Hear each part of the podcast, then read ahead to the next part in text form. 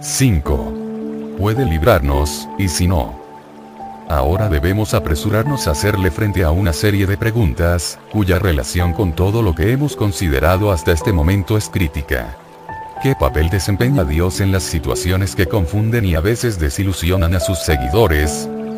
¿Dónde estaba él durante los retos con que se enfrentaron el jefe Bob Vernon y su esposa Esther, el Dr. Jim Conway y su esposa Sally, Darryl y Clarita Gustafson, el Dr. Harry Witte y su esposa Mary, los doctores Chuck y Karen Frie, y todos los demás que hemos considerado? Concretamente, escucha Dios las oraciones de su pueblo, y las contesta.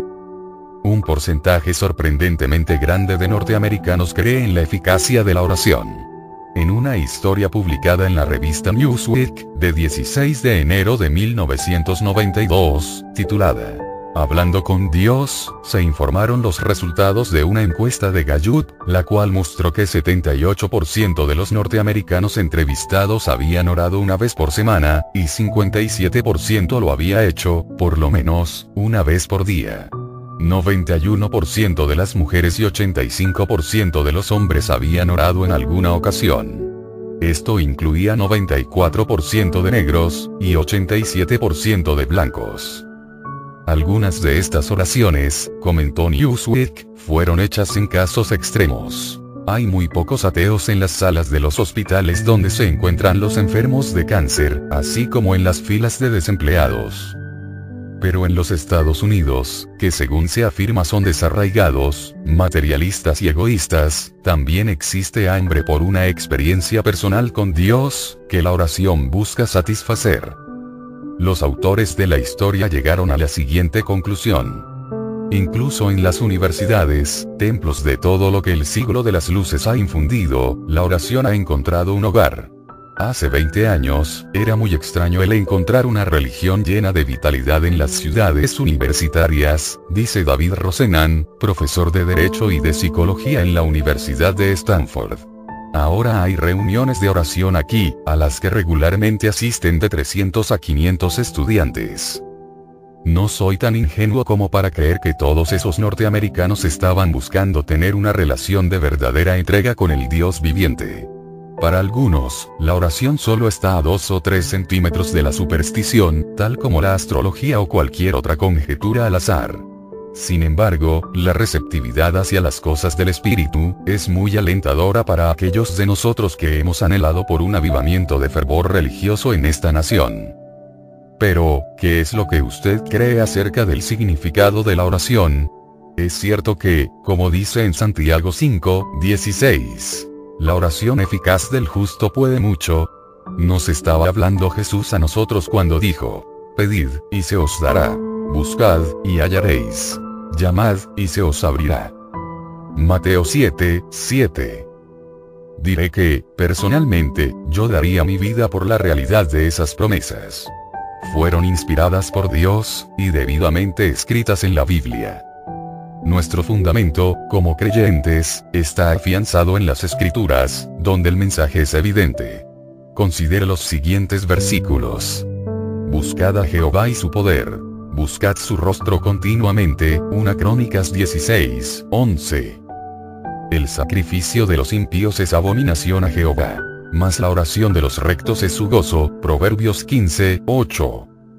También les refirió Jesús una parábola sobre la necesidad de orar siempre, y no desmayar, Lucas 18, 1. Y de igual manera el Espíritu nos ayuda en nuestra debilidad. Pues que hemos de pedir como conviene, no lo sabemos, pero el Espíritu mismo intercede por nosotros con gemidos indecibles, Romanos 8, 26. Por nada estéis afanosos, sino sean conocidas vuestras peticiones delante de Dios en toda oración y ruego, con acción de gracias. Filipenses 4, 6. Perseverad en la oración, velando en ella con acción de gracias. Colosenses 4, 2. Orad sin cesar. Dad gracias por todo, porque esta es la voluntad de Dios para con vosotros en Cristo Jesús. 1 Tesalonicenses 5, 17, 18. Quiero, pues, que los hombres oren en todo lugar, levantando manos santas, sin ira ni contienda, 1 Timoteo 2, 8. Es obvio que no solo Dios honra la oración, sino que también se nos ordena que nos comuniquemos de esta manera personal con Él. ¿Y qué privilegio tan grande es este? ¿Ha pensado usted en la naturaleza de este don que nos ha concedido el Todopoderoso? No necesitamos hacer una cita para que Él nos preste su atención. No existen ayudantes o secretarías con quienes tenemos que hablar primero. Él nunca nos dice que regresemos otro día, cuando su plan de actividades esté menos congestionado. En cambio, se nos invita a que con confianza entremos a su presencia en cualquier momento del día o de la noche. Él oye hasta el más débil clamor de la persona enferma, de la que se siente sola, o de la que ha sido despreciada por los demás. Dios nos conoce y nos ama a todos nosotros, a pesar de nuestras imperfecciones y fracasos. Realmente, la invitación a orar es una preciosa expresión del amor y de la compasión incomparables de nuestro Creador hacia la humanidad. Este concepto ha sido parte inseparable de mi vida y de mi familia desde los primeros años de mi infancia. Recuerdo algo que ocurrió en 1957, cuando estaba en el último año de la universidad. Una tarde recibí una inquietante llamada telefónica de mis padres, quienes sonaban angustiados y molestos. Rápidamente, mamá me dijo que a mi papá se le había formado en la mano derecha una llaga que estaba inflamada. La habían observado por algún tiempo, y se habían dado cuenta de que no se sanaba. Finalmente, fueron a ver a un dermatólogo, y acababan de regresar de su consultorio. A mi padre, que tenía 46 años de edad, le habían diagnosticado un tipo de cáncer, llamado células escamosas, que es curable al comienzo, pero peligroso si no se trata. El doctor parecía preocupado. Les había dicho que el examen microscópico de los tejidos, había mostrado células muy maduras.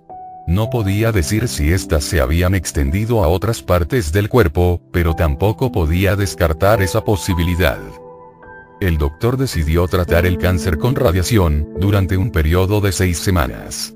El proceso de curación debería comenzar al final de ese tiempo.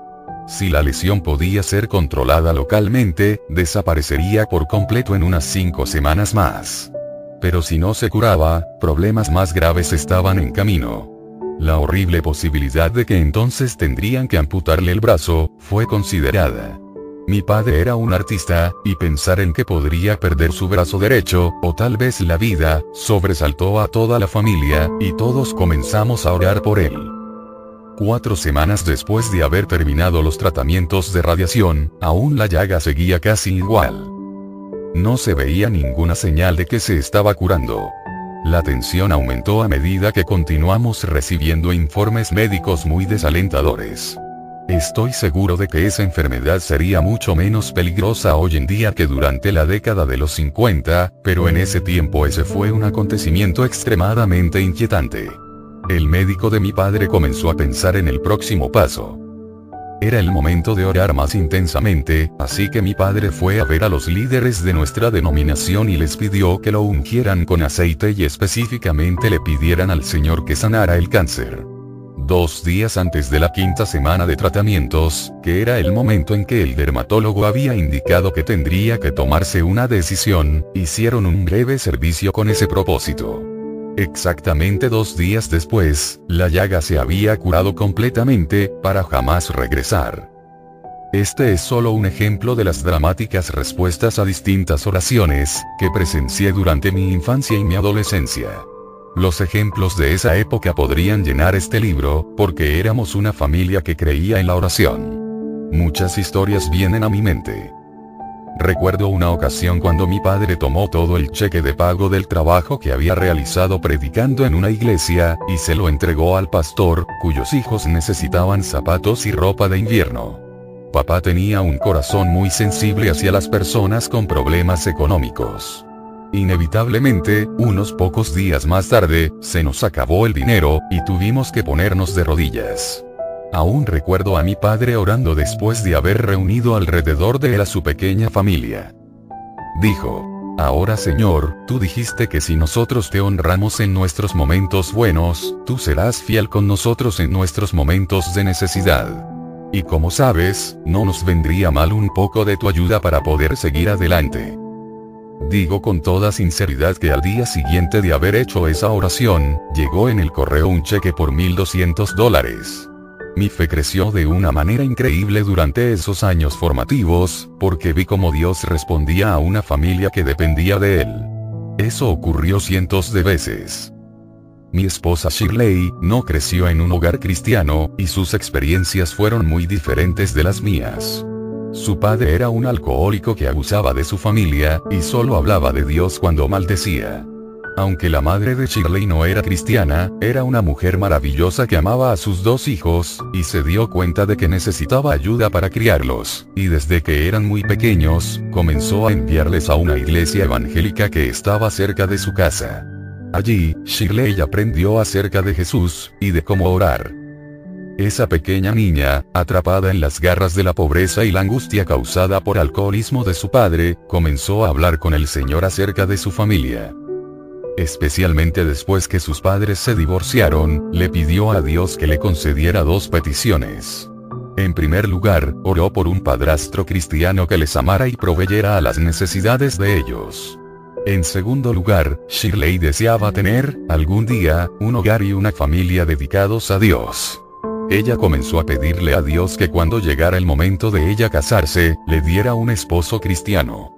Se me conmueve el corazón cuando pienso en esa niña, sola, de rodillas en su habitación, hablándole a Dios de su necesidad. Yo me encontraba en algún lugar, sin saber que ella existía, pero el Señor estaba preparándome para lo que ocurriría en el futuro. Cuando llegó el momento en que conocí a esta preciosa joven en la universidad, nadie tuvo que empujarme. Esta historia es un hermoso ejemplo de la eficacia de la oración.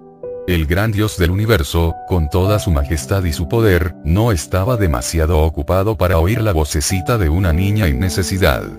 Él no solo nos juntó, sino que también envió a un buen hombre, que nunca se había casado, para que fuera padrastro de Shirley. Hoy en día, sus padres son cristianos, y están sirviendo al Señor en su comunidad. Por lo tanto, cuando Shirley y yo nos conocimos, y nos enamoramos, trajimos una fe firme a nuestra relación. Desde esos días, decidimos que Jesucristo tendría el lugar principal en nuestras vidas. Recuerdo una ocasión en la que los dos nos encontrábamos sentados en mi viejo auto Mercury, antes de casarnos, y estábamos orando, dedicándole al nuestro futuro hogar. Le pedimos al Señor que nos guiara en nuestro camino, y especialmente, que bendijera a los hijos que Él quisiera prestarnos.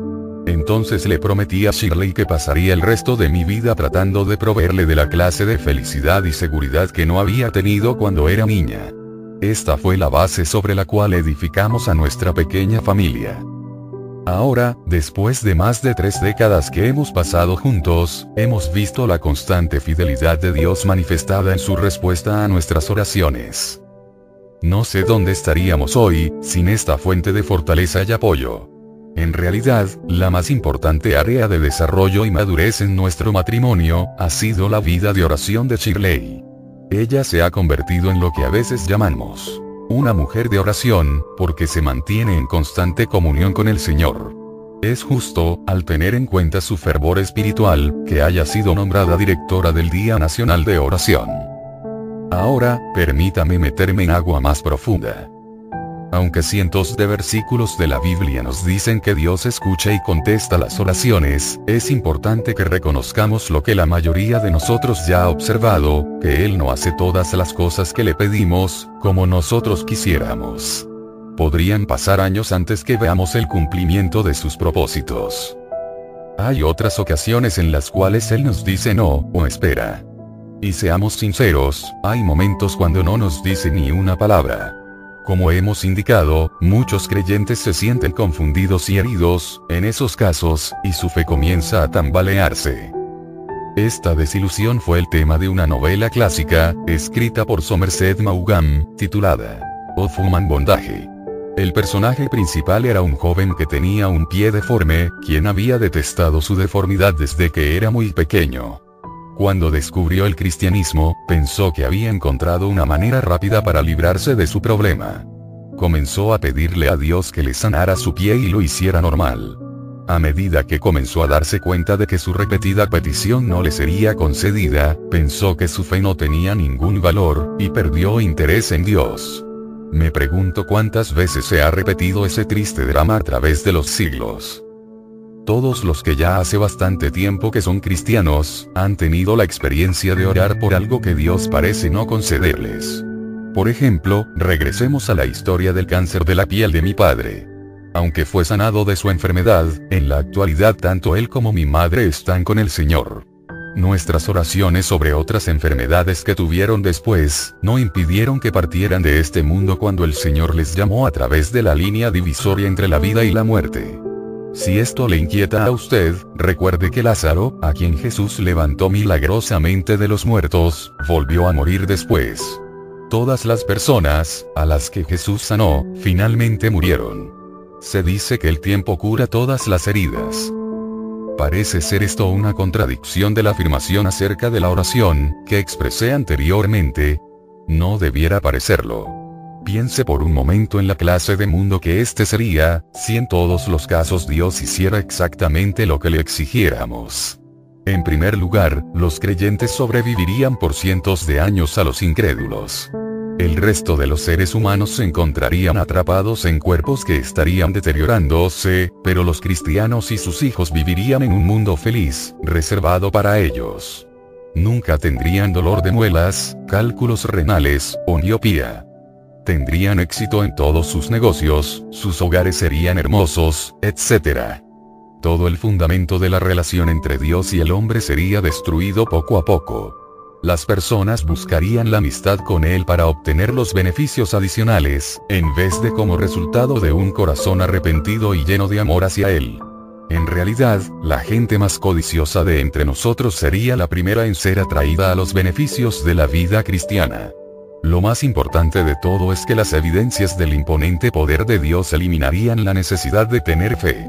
Como escribió el apóstol Pablo, en Romanos 8, 24. Pero la esperanza que se ve, no es esperanza. Porque lo que alguno ve, ¿a qué esperarlo? Por lo tanto, nuestra fe no está afianzada en señales y maravillas, sino en el Dios soberano del universo.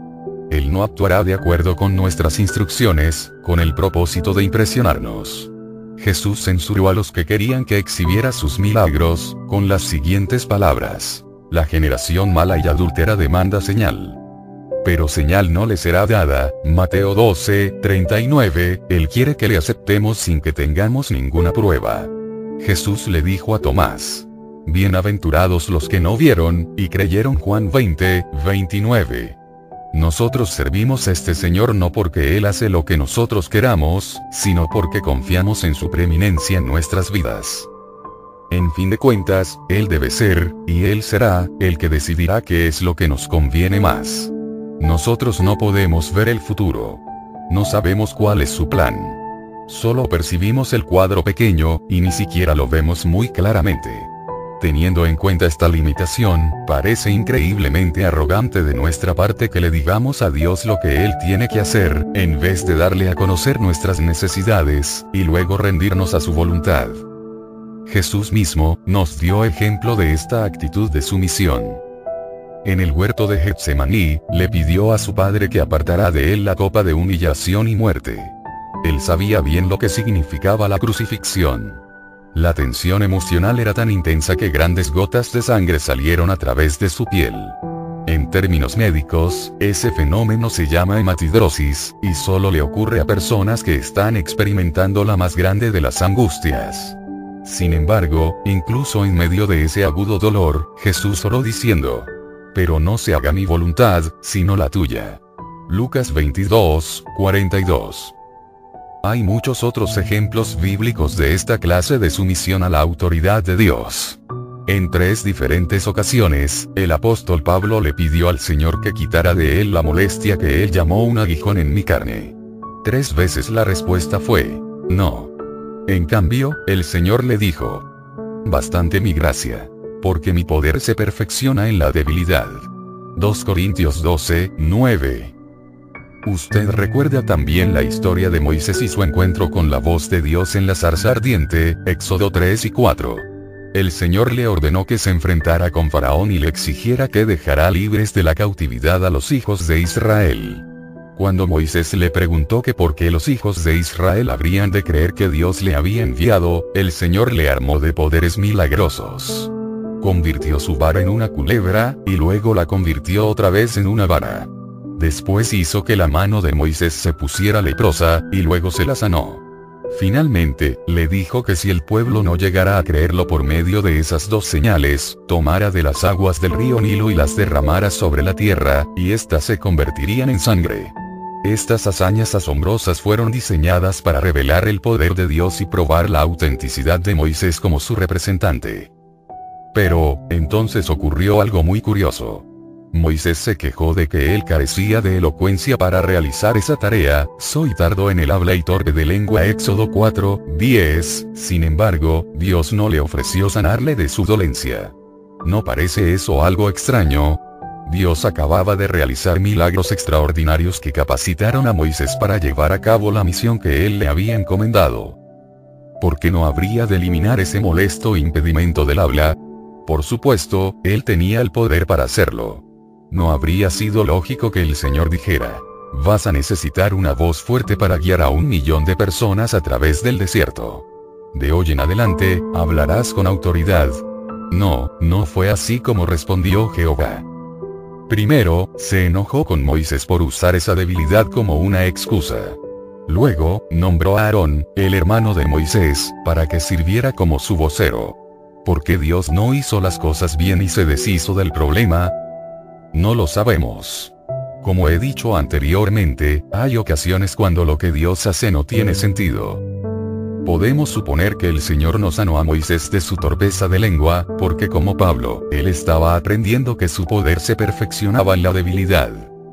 No había sido escogido para ser líder porque era un obrador de milagros, o un superhombre, sino porque el Señor había decidido usar sus insuficiencias y defectos. Gracias a Dios, yo fui aceptado por Él de acuerdo con la misma provisión. Cada uno de nosotros está lleno de imperfecciones y defectos, que el Señor podría superar con decir solo una palabra. En cambio, frecuentemente Él nos deja luchar con nuestras debilidades para revelar su poder. Este concepto viene directamente de la Biblia, Pablo escribió. Pero tenemos este tesoro en vasos de barro, para que la excelencia del poder sea de Dios, y no de nosotros 2 Corintios 4, 7. Me parece que todos los creyentes tienen, por lo menos, un problema con su vaso de barro, que es especialmente agobiante, ya sea una aflicción o enfermedad persistente, que decididamente el Señor se niega a quitarle. Yo les llamo los sí solamente. Observe a sus amigos cristianos. Converse con ellos acerca de sus circunstancias. La mayoría de ellos admitirán que tienen un sí solamente que impide que su vida sea ideal. Si solamente yo no tuviera diabetes, o sordera, o sinusitis, o cualquier combinación de problemas de salud. Si solamente mi esposo y yo pudiéramos tener hijos. Si solamente no me hubiera metido en ese mal negocio, o en ese pleito, o en esa relación matrimonial carente de amor. Si solamente no tuviéramos un hijo enfermo o retardado, o una suegra que me causa problemas. Si solamente no tuviéramos dificultades económicas. Si solamente no hubieran abusado sexualmente de mí, cuando era un niño niña. Si solamente, si solamente Dios me librara de este problema. Sin embargo, los problemas persisten. En cuanto a esas dificultades, el Señor repite dulcemente lo que le dijo a Pablo, hace casi dos mil años. Bástate mi gracia. Porque mi poder se perfecciona en la debilidad 2 Corintios 12, 9. Si se me permite parafrasear mi comprensión de este versículo, el Señor nos dice, a cada uno se le pide que soporte algunas cosas que traerán consigo incomodidad, dolor y tristeza. Todo esto es tuyo. Acéptalo. Llévalo. Te daré la gracia para que puedas soportarlo. Así que, la vida sigue adelante en un estado de relativa imperfección. Elizabeth Elliot propuso otra explicación de los problemas que tiene la humanidad, en un corto ensayo, titulado, A pesar de todo, habremos de encallar. Ella escribió lo siguiente. ¿Alguna vez se ha entregado usted de todo corazón a algo, ha orado por ello y trabajado en ello lleno de confianza, porque creía que eso era lo que Dios quería que usted hiciera, y finalmente ver que todo quedó encallado, en la historia del viaje de Pablo, como prisionero, a través del mar Adriático se nos dice como un ángel le dijo a Pablo que no tuviera temor, a pesar de los vientos huracanados, porque Dios les libraría de morir a ella todos los que estaban con él a bordo de la nave. Pablo animó a los guardias y a los demás pasajeros con esas palabras, pero, agregó, con todo habremos de encallar en alguna isla. Hechos 27, 26, vi parecería como que el Dios que prometió librarlos de la muerte a todos, podría haber hecho el trabajo mejor, salvando también la nave, y librándolos de la vergüenza de tener que llegar a la isla en los restos deshechos de la embarcación. La realidad es que no lo hizo así, y tampoco Él nos librará siempre de la muerte. El cielo no está aquí, está allá. Si Dios nos diera aquí todo lo que queremos, nuestros corazones se contentarían con las cosas de este mundo, en vez de interesarse en las del venidero. Dios está atrayéndonos constantemente hacia arriba y lejos de este mundo, llamándonos a sí mismo y a su reino que aún es invisible, donde ciertamente encontraremos lo que anhelamos tan intensamente. Encallar no es el fin del mundo pero nos ayuda a no meternos en tentación, la tentación a sentirnos satisfechos con las cosas que vemos hay una sabiduría práctica en estas palabras.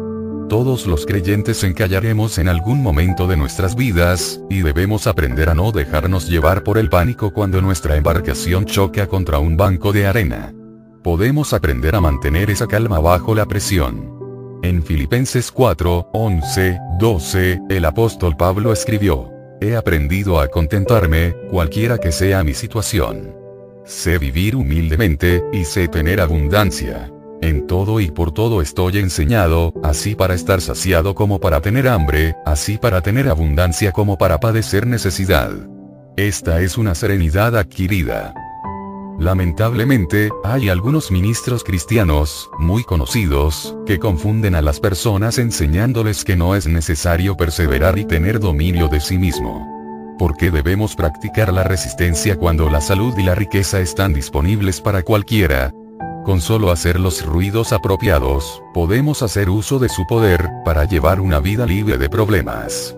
Ellos convertirían al rey del universo en un mago servil, o un recadero con mucho poder, que está inevitablemente obligado a satisfacer los caprichos y deseos de nosotros los simples mortales.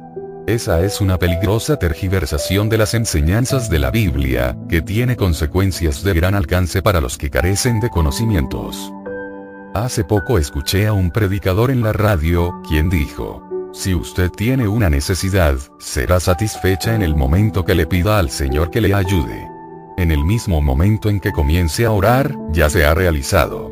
Dios resolverá ese problema, ya sea de enfermedad, desempleo, necesidad de dinero. No importa lo que sea. Si usted tiene fe, no hay ninguna duda de que Dios lo resolverá. Es cierto que a menudo el Señor interviene dramáticamente en las vidas de aquellos que tienen dificultades. La Biblia no podía ser más clara en cuanto a esta verdad. Pero Él es el que decide cómo va a responder. Nadie tiene el derecho de tomar esa decisión por Él. Después de escuchar a ese ministro en la radio hacer esa declaración generalizada, fui directamente a mi oficina en enfoque a la familia para asistir a una reunión devocional de miembros del personal. Allí compartí lo que había escuchado, y uno de mis colegas dijo, Qué lástima que mi padre no sabe eso. Su padre, ya anciano, sufrió un debilitante ataque de apoplejía, y ahora tiene que permanecer sentado en una silla de ruedas, parcialmente paralizado. Este buen hombre, quien es un pastor jubilado que entregó su vida al servicio cristiano, está atravesando por momentos muy difíciles. Se pasa la mayor parte del día mirando por una ventana a una cancha de golf, en la cual jamás volverá a caminar. Es injusto el decirle a personas que están sufriendo de una manera como esa, que se encuentran enfermas porque les falta la fe para estar como nuevas. El verano pasado, cuando visité el Reino Unido, fui testigo de otro ejemplo de esta tergiversación. Había ido allí para escribir los primeros capítulos de este libro, y estaba sumamente enredado en los difíciles asuntos que estamos considerando. Casi en el momento justo, me enteré de que un sanador por fe, norteamericano, iba a llevar a cabo una cruzada en Londres, que había sido muy anunciada. Los medios de comunicación hicieron muchos más reportajes acerca de él de los que le habrían hecho en su tierra natal. Le llamaban uno de los más populares evangelistas televisivos en los Estados Unidos. Realmente, no es muy conocido aquí. Evidentemente, la prensa británica estaba convencida de que era un farsante que venía a estafar a los ingenuos en el nombre del Señor. Eso es, en realidad, lo que parecía.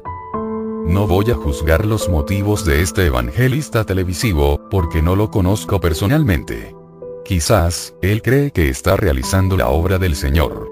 Pero hubo aspectos de su cruzada llevada a cabo en Londres, que eran inquietantes.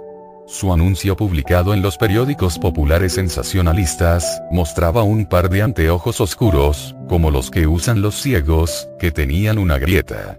También se veía un bastón blanco, roto en la mitad. El encabezamiento decía, algunos verán milagros por primera vez. ¿Se da cuenta usted de lo que eso quería decir? Estoy seguro de que miles de hombres, mujeres y niños impedidos, que vivían en Londres, comprendieron el mensaje daba a entender que el final de sus sufrimientos estaba a la disposición de los que asistieran al servicio de milagros. No es que Dios no pueda sanar a los ciegos, o cualquier otra enfermedad o deformidad. Él puede, y así lo hace. Pero que yo sepa, nunca realiza esos milagros en masa. Permítame decirlo de esta manera. Nunca he visto que ningún ministro cumpla la promesa de sanar a todos los enfermos que vengan a las reuniones de sanidad. Por seguro, hay algunos que tratarán de hacernos creer que tienen un toque mágico. Pero existen razones para el escepticismo. Además, a menudo existe una histeria inquietante, o un ambiente de circo en los servicios de sanidad. Tales milagros producidos en masa, son un insulto a la soberanía de Dios, y convierten la santa adoración a Él en una farsa. También estoy convencido de que cada partidario de la salud y la riqueza para todos, tiene un pequeño secreto en lo más profundo de su alma. Ha tenido la experiencia de orar por algún familiar o amigo íntimo, que estaba gravemente enfermo, y que a pesar de sus oraciones no sobrevivió. Esto le ha ocurrido a cada pastor en todas las denominaciones. Pero rara vez se admite este secreto en medio de la ostentación y el entusiasmo de un servicio de milagros. ¿Está usted de acuerdo en que hay algo que no es muy honesto acerca de ocultar esas ocasiones en las que Dios contesta? No es mi voluntad. Volviendo al caso del evangelista televisivo que fue a Londres, diré que los medios de comunicación británicos fueron aún más escépticos después que terminó la cruzada. Contrataron médicos para que entrevistaran y examinaran a las personas ciegas y enfermas, cuando salían de los servicios de milagros. Los resultados fueron muy vergonzosos para los cristianos fieles, en esa gran ciudad, y realmente alejaron a algunos de los que no eran cristianos, y que de no haber sido así, habrían estado dispuestos a escuchar el mensaje del Evangelio. Hay otra razón por la que estoy muy preocupado acerca de la enseñanza sobre la salud y la prosperidad para todos. La misma establece un nivel de expectativas que finalmente herirá y debilitará a los cristianos inestables. Alguien dijo, la persona que no espera nada, nunca se sentirá decepcionada. En contraste, la persona que realmente cree que todos los problemas serán quitados del camino de los seguidores de Cristo, se queda sin ninguna explicación lógica cuando Dios no hace lo que ella esperaba. Tarde o temprano, una enfermedad, una crisis económica, un accidente, o alguna otra desgracia la dejará confundida. ¿Qué debe creer cuando descubre que la vida tal como es, resulta ser muy diferente de la vida como se supone que debería ser? Tropieza, inclinándose a aceptar una de varias conclusiones. 1. Dios está muerto, aburrido, o desinteresado en lo que concierne a los seres humanos, o Él no tiene ninguna importancia para nosotros. 2. Dios está enojado conmigo por algún pecado que he cometido. 3. Dios es caprichoso, indigno de confianza, injusto o siniestro. Y 4. Dios me ha pasado por alto porque no oré lo suficiente o no mostré bastante fe. Todas estas cuatro alternativas sirven para apartar a la persona de Dios, precisamente en el momento que su necesidad espiritual es mayor. Creo que esto es un truco de Satanás para debilitar la fe de los inseguros. Y todo comienza con una tergiversación teológica que promete una vida libre de tensiones y un Dios que siempre hace lo que se le dice. Nota.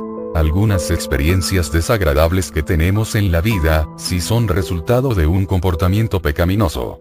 Hablaremos de estas circunstancias en el capítulo 9. Las personas que dan respuestas fáciles a la temible pregunta acerca del sufrimiento humano, probablemente nunca han pasado mucho tiempo pensando en ello. Estoy seguro de que no han trabajado, como lo hice yo, en un importante centro médico infantil. En un lugar como ese, todos los días hay niños pequeños que tienen experiencias terribles. Algunos nacen sintiendo terribles dolores, y eso es lo único que conocen. Otros tienen madres que son adictas a la cocaína o a la heroína, y vienen a este mundo con una terrible necesidad de recibir una dosis de drogas. Por días, su lastimoso llanto resuena en toda la sala perinatal. Traen niños ya mayores, que han sido humillados, golpeados y quemados por sus abusivos padres. Otros son como la pequeña niña de ojos pardos, que estaba en el departamento de oncología del Hospital Infantil de Los Ángeles, y que recuerdo tan vívidamente. Era una preciosa niña de 4 años de edad, cuyos padres creían que era normal y saludable. Pero el día antes que la llevaran al hospital, cuando la estaba bañando, la madre notó una protuberancia en su costado. Resultó ser un tumor maligno bastante grande. Solo le quedaban unos pocos meses de vida. Salí de la habitación, sintiendo un nudo en mi garganta, y deseando llegar a casa para abrazar a mis saludables hijos. Quizá, usted se ha dado cuenta de que la vida parece ser evidentemente injusta. A algunos de nosotros nos mima y a otros los destroza. Tal vez esta es la pregunta más inquietante de todas las que se le podrían hacer al cristiano pensativo. ¿Cómo podemos explicar una injusticia tan aparente? ¿Cómo puede ser que un Dios infinitamente justo y amoroso, permita que algunas personas experimenten toda una vida de tragedias, mientras que otras parecen disfrutar de toda buena dádiva y todo don perfecto? Santiago 1, 17. ¿Y a qué conclusión podemos llegar cuando la desdichada persona es un niño? Bueno, conozco la respuesta que dan los teólogos que la enfermedad y la muerte entraron al mundo como resultado del pecado, y que todos estamos bajo sentencia de muerte. Esta llega más temprano para unas personas que para otras. Comprendo y acepto esta explicación, aunque nos deja con un espíritu afligido. Es verdad que esta explicación del sufrimiento no es muy satisfactoria cuando miramos el rostro de un niño que está sintiendo algún dolor. Sin embargo, no tenemos otra mejor. Como he dicho anteriormente, solo podemos escudriñar la mente de Dios creador hasta cierto punto, y entonces, inevitablemente se nos acabará nuestra capacidad intelectual. Sus pensamientos no solo son desconocidos para nosotros, sino que en su mayor parte son impenetrables. Él nunca ha dado cuenta de sus acciones a los seres humanos, y jamás lo hará. Nadie lo examinará ni lo interrogará. En ninguna parte de la Biblia vemos a Dios hablando para defenderse, o tratando de conseguir nuestra aprobación para lo que Él ha hecho. Simplemente dice, confía en mí. En su larga conversación con Job, Jehová no se disculpó ni siquiera una vez, o trató de explicar las causas de las pruebas experimentadas por su siervo. Sin embargo, se nos dice específicamente que Dios es amoroso, bondadoso, misericordioso, paciente, paternal, etc. ¿Qué vamos a hacer, pues, con la inquietud que sentimos por causa de las preguntas sin contestar? Todo queda reducido a las opciones planteadas por el Dr. Jim Conway. Continuar creyendo en la bondad de Dios, y esperar hasta que veamos cara a cara al Señor, para hacerle nuestras preguntas, o llenarnos de amargura y de enojo por el sufrimiento que nos rodea. No hay otras alternativas. Inevitablemente, como usted puede ver, regresamos a la necesidad de la fe. Bueno, permítame concluir con lo siguiente. Usted recordará la historia de Sadrach, Mesach y Abednego, relatada en el tercer capítulo de Daniel. Ellos quedaron expuestos a la ira del rey Nabucodonosor, al rehusar postrarse y adorar al ídolo que él había hecho. Nabucodonosor había dicho muy claramente que si otra vez se negaban a obedecer su orden, serían echados dentro de un horno de fuego ardiendo. La respuesta de ellos a esa amenaza de muerte es uno de los pasajes más inspiradores de la Biblia. He aquí nuestro Dios a quien servimos puede librarnos del horno de fuego ardiendo. Y de tu mano, oh rey, nos librará. Y si no, sepas, oh rey, que no serviremos a tus dioses, ni tampoco adoraremos la estatua que has levantado. Daniel 3, 17, 18. ¿Qué valor mostraron estos hombres al enfrentarse con una muerte segura? ¿Qué convicción? ¿Qué fe? Dios puede salvarnos, dijeron ellos, y si no, le serviremos a pesar de todo. Eso es lo que Job quiso decir cuando dijo, aunque él me mataré, en él esperaré yo. 13, 15. Es lo mismo que Pablo quiso decir cuando dijo, haya, pues, en vosotros este sentir que hubo también en Cristo Jesús Filipenses 2, 5. En el versículo 8 Pablo describe cuál es ese sentir. Se humilló a sí mismo, haciéndose obediente hasta la muerte, y muerte de cruz. Esa entrega total a la voluntad del Señor es lo que Él quiere de su pueblo, incluso cuando las circunstancias parecen arremolinarse fuera de control. Él puede rescatarnos, pero si no. Para el lector a quien le han diagnosticado una enfermedad mortal, o el padre o la madre cuyo hijo está en peligro, o la viuda que se encara con la vida sola, quiero decir unas últimas palabras de estímulo. ¿Recuerda usted que cuando Nabucodonosor miró dentro del horno de fuego ardiendo, vio cuatro hombres en vez de tres, y el cuarto tenía el aspecto del Hijo de Dios? Es reconfortante observar que solamente Sadrach, Mesach y Abednego salieron del fuego, y que el otro hombre, quien creemos que era el Cristo, permaneció allí para protegernos a usted y a mí cuando experimentamos nuestras ardientes pruebas. Él jamás le defraudará, pero tampoco usted podrá evitar las pruebas. 6. Preguntas y respuestas. Muchas preguntas acerca de la vida y la muerte, acerca del bien y el mal, y acerca de la naturaleza de Dios. ¿Por qué nos suceden cosas malas? Las siguientes preguntas expresan algunos de los asuntos que son motivo de preocupación para aquellos que atraviesan por momentos difíciles. Pregunta 1. El Señor respondió milagrosamente las oraciones por nuestro hijo, cuando él tenía 8 años de edad. Le habían hecho una cirugía de corazón abierto, y sobrevivió sin ningunos problemas permanentes. Pero, hace tres años, a mi esposo le diagnosticaron cáncer, y oramos por él día y noche. Sin embargo, murió el pasado mes de enero. Simplemente, no puedo comprender por qué Dios escuchó mi oración por nuestro hijo, pero permitió que mi esposo muriera. ¿Está él en el cielo, atento a nuestras oraciones, o no? Respuesta 1. Le aseguro que él está en el cielo, y que sus oraciones por su esposo no recibieron menos atención o compasión que las que hizo por su hijo cuando él estaba en peligro. La experiencia que usted ha tenido es evidencia de la soberanía de Dios. Como hemos dicho, Él siempre será quien decidirá qué es lo mejor para los que le sirven. Uno de los ejemplos más dramáticos de la soberanía de Dios, ocurrió en las vidas de mis buenos amigos Bon y Joan Letterer. Cuando Bon solo tenía un año de edad, sus padres notaron que se le formaban moretones muy malos, cada vez que se golpeaba con algún mueble o se caía en su cuna. Lo llevaron al doctor, quien diagnosticó que Bon tenía hemofilia, la enfermedad hereditaria que causa excesiva fluidez de la sangre. Su sangre carecía de la sustancia necesaria para poder coagularse, lo cual ponía en peligro su vida cada vez que sufría la herida más insignificante. En esos días, había muy poco tratamiento para la hemofilia, y no se esperaba que Von viviera después de la infancia. En realidad, sobrevivió debido a la oración y a que cuando llegó al final de la adolescencia le habían hecho un total de transfusiones de sangre de casi 188 litros. Durante los años de su adolescencia, cuando repetidas veces la vida de Bon estuvo pendiente de un hielo, había una joven junto a él. Su nombre era Joan, y era su novia de la infancia. Joan comprendió muy bien que el futuro de Bon era incierto, pero lo amaba profundamente. Los dos decidieron que la hemofilia no iba a determinar el curso de sus vidas, y se casaron cuando él tenía 22 años de edad y ella 19.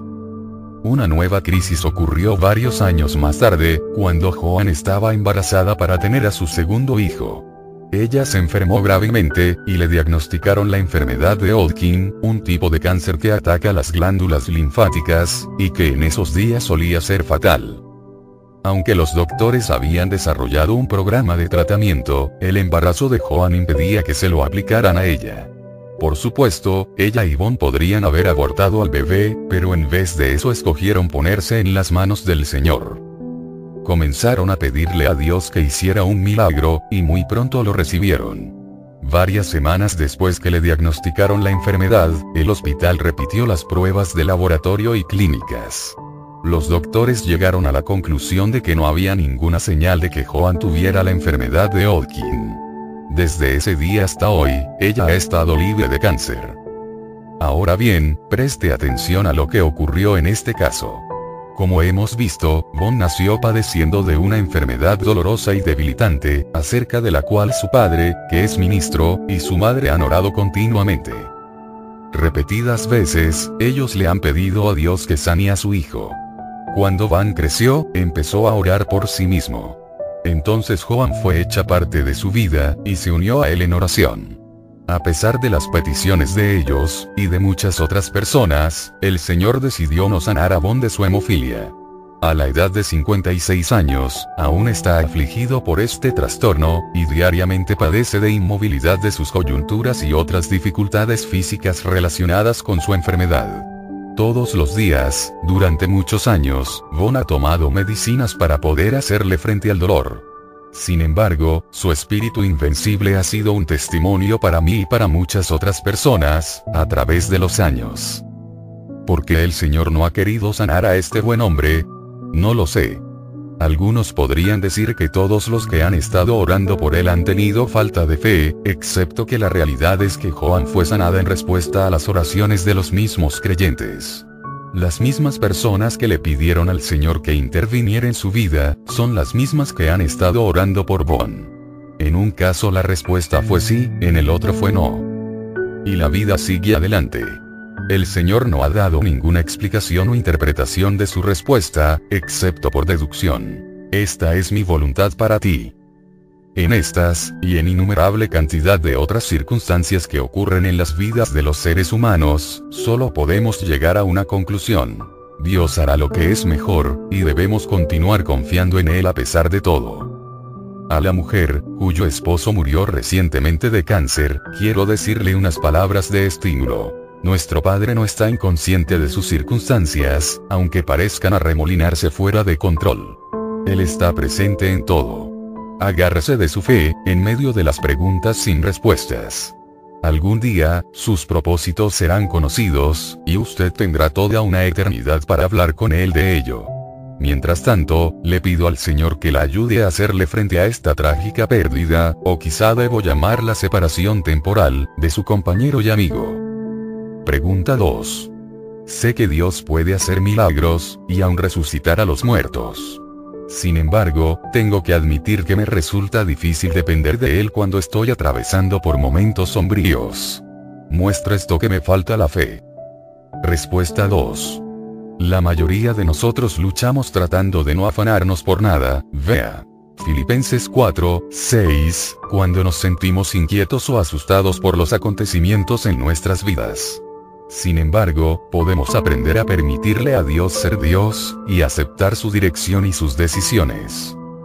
Pero para responder directamente a su pregunta, quiero decirle que yo creo que es posible que usted esté confundiendo los conceptos de la fe y la confianza. Existe un ejemplo muy antiguo, que nos hace ver muy claramente estas dos ideas. Es el siguiente. Imagínese que usted está cerca de las hermosas y peligrosas cataratas del Niágara, entre la frontera de Canadá y el estado de Nueva York, y que uno de los equilibristas de un circo ha colocado una cuerda de un extremo al otro de las cataratas, con la intención de empujar sobre ella una carretilla para cruzarla al otro lado. Si pierde el equilibrio, con toda seguridad terminará ahogándose o quedará aplastado en las aguas que están abajo. Justamente antes de subirse a la cuerda, el hombre se da vuelta y le dice a usted, ¿piensa que puedo realizar esta hazaña? Usted le contesta que su fama lo ha precedido, y cree completamente en que tiene la habilidad para caminar sobre la cuerda. En otras palabras, usted tiene fe en que logrará hacerlo. Pero, entonces él dice, si de veras cree que puedo hacerlo, ¿por qué no se sube en la carretilla para que cruce al otro lado conmigo? Aceptar esa invitación sería un ejemplo de una confianza extraordinaria. A algunos de nosotros no nos resulta difícil creer que Dios puede hacer cosas tremendas. Después de todo, Él creó todo el universo de la nada, y tiene poder para hacer todo lo que Él quiera. Tener fe en Él, puede ser algo bastante sencillo. Sin embargo, mostrar confianza en Él, lleva nuestra relación con Él más lejos. Trae consigo un elemento de riesgo. Exige de nosotros que dependamos de Él, confiando en que cumplirá sus promesas, aun cuando no se nos haya dado ninguna prueba de ello. Es continuar creyendo cuando la evidencia señala en la dirección opuesta. Sí, es meternos dentro de la carretilla y hacer el peligroso viaje de un lado al otro de las cataratas. Estoy convencido de que la fe durante los momentos de crisis es insuficiente, a menos que también estemos dispuestos a confiar nuestras vidas a su cuidado. Esa es una reacción aprendida, y para algunas personas es más difícil de aprender que para otras, por causa de su temperamento. Pregunta 3. A veces me siento tan cerca del Señor que estoy consciente de su aprobación sobre mi vida. Pero en otras ocasiones, me parece que Él está a un millón de kilómetros de mí. ¿Cómo puedo lograr tener una estabilidad en mi vida espiritual, cuando su bendición y su presencia son tan inconstantes? Respuesta 3. Su presencia no es inconstante. Es la percepción que usted tiene de él, la que varía. Si su vida espiritual depende de los puntos altos o bajos de sus emociones, su confianza como creyente se bamboleará de un lado para otro como un barco en un mar tempestuoso. Muy pocas cosas son tan poco confiables en esta vida como la manera en que nos sentimos de un día para otro. Por eso nuestra fe debe tener su fundamento en una entrega firme de la voluntad, en su vida de oración y en un cuidadoso estudio de la Biblia. Hay otro factor que es sumamente importante en cuanto a nuestra comprensión de cómo interviene Dios en los asuntos de los seres humanos. Tiene que ver el ritmo natural de nuestras vidas, es decir, la variación natural de las emociones y las circunstancias de positivas a negativas y luego nuevamente a positivas. Pocas veces tenemos, aproximadamente, más de dos semanas de tranquilidad antes que nos pase algo malo. El techo de la casa empieza a gotear, se nos rompe el auto, les da la varicela a los niños, o algún negocio nos sale mal. Mark Twain dijo que la vida es solo un problema tras otro. Así son las cosas en este mundo imperfecto. Si es de algún consuelo para aquellos de ustedes que también han sido arrastrados de arriba abajo en la montaña rusa de las emociones, es evidente en la Biblia que Jesús experimentó estas fluctuaciones. Su ministerio comenzó oficialmente en el río Jordán, donde fue bautizado por Juan el Bautista. Ese debe haber sido el día más estimulante de sus 30 años en la tierra. En Mateo 3, 16, 17, dice, y Jesús, después que fue bautizado, subió luego del agua. Y he aquí los cielos le fueron abiertos, y vio al Espíritu de Dios que descendía como paloma, y venía sobre él. Y hubo una voz de los cielos, que decía, Este es mi Hijo amado, en quien tengo complacencia. Qué increíble experiencia debe haber sido esa para el joven Mesías. No hay palabras para describir lo que significó ser ordenado y bendecido por el Padre de esa manera. Pero note que el siguiente versículo dice, entonces Jesús fue llevado por el Espíritu al desierto, para ser tentado por el diablo. Mateo 4, 1. ¿No es interesante que Jesús fue llevado directamente de la experiencia emocional más estimulante de su vida a una de las pruebas más terribles de todas las que habría de tener? Una batalla de 40 días con Satanás. Observe, también, que él no fue al desierto por casualidad, tampoco fue su idea ir allí fue llevado por el Espíritu para ser tentado por el diablo. La agitación en la vida de Jesús solo estaba comenzando. En cierto sentido, todo su ministerio estuvo caracterizado por la fluctuación. Después de su difícil periodo en el desierto, comenzó a recibir la adulación de las multitudes, a medida que se divulgaba la noticia de que un profeta estaba en medio de ellos. Puede imaginarse usted las escenas de histeria, cuando los enfermos y los deformes se empujaban unos a otros, tratando de llegar cerca de él. Luego, los principales sacerdotes y los fariseos comenzaron a hacer planes para matar a Jesús. Él se convirtió en un hombre odiado por ellos, y finalmente en un criminal al que querían quitarle la vida. trataban de avergonzarlo y de intimidarlo en donde quiera que iba. De un lado, se manifestaba la alabanza de la gente común, y del otro, el rencor de los líderes religiosos.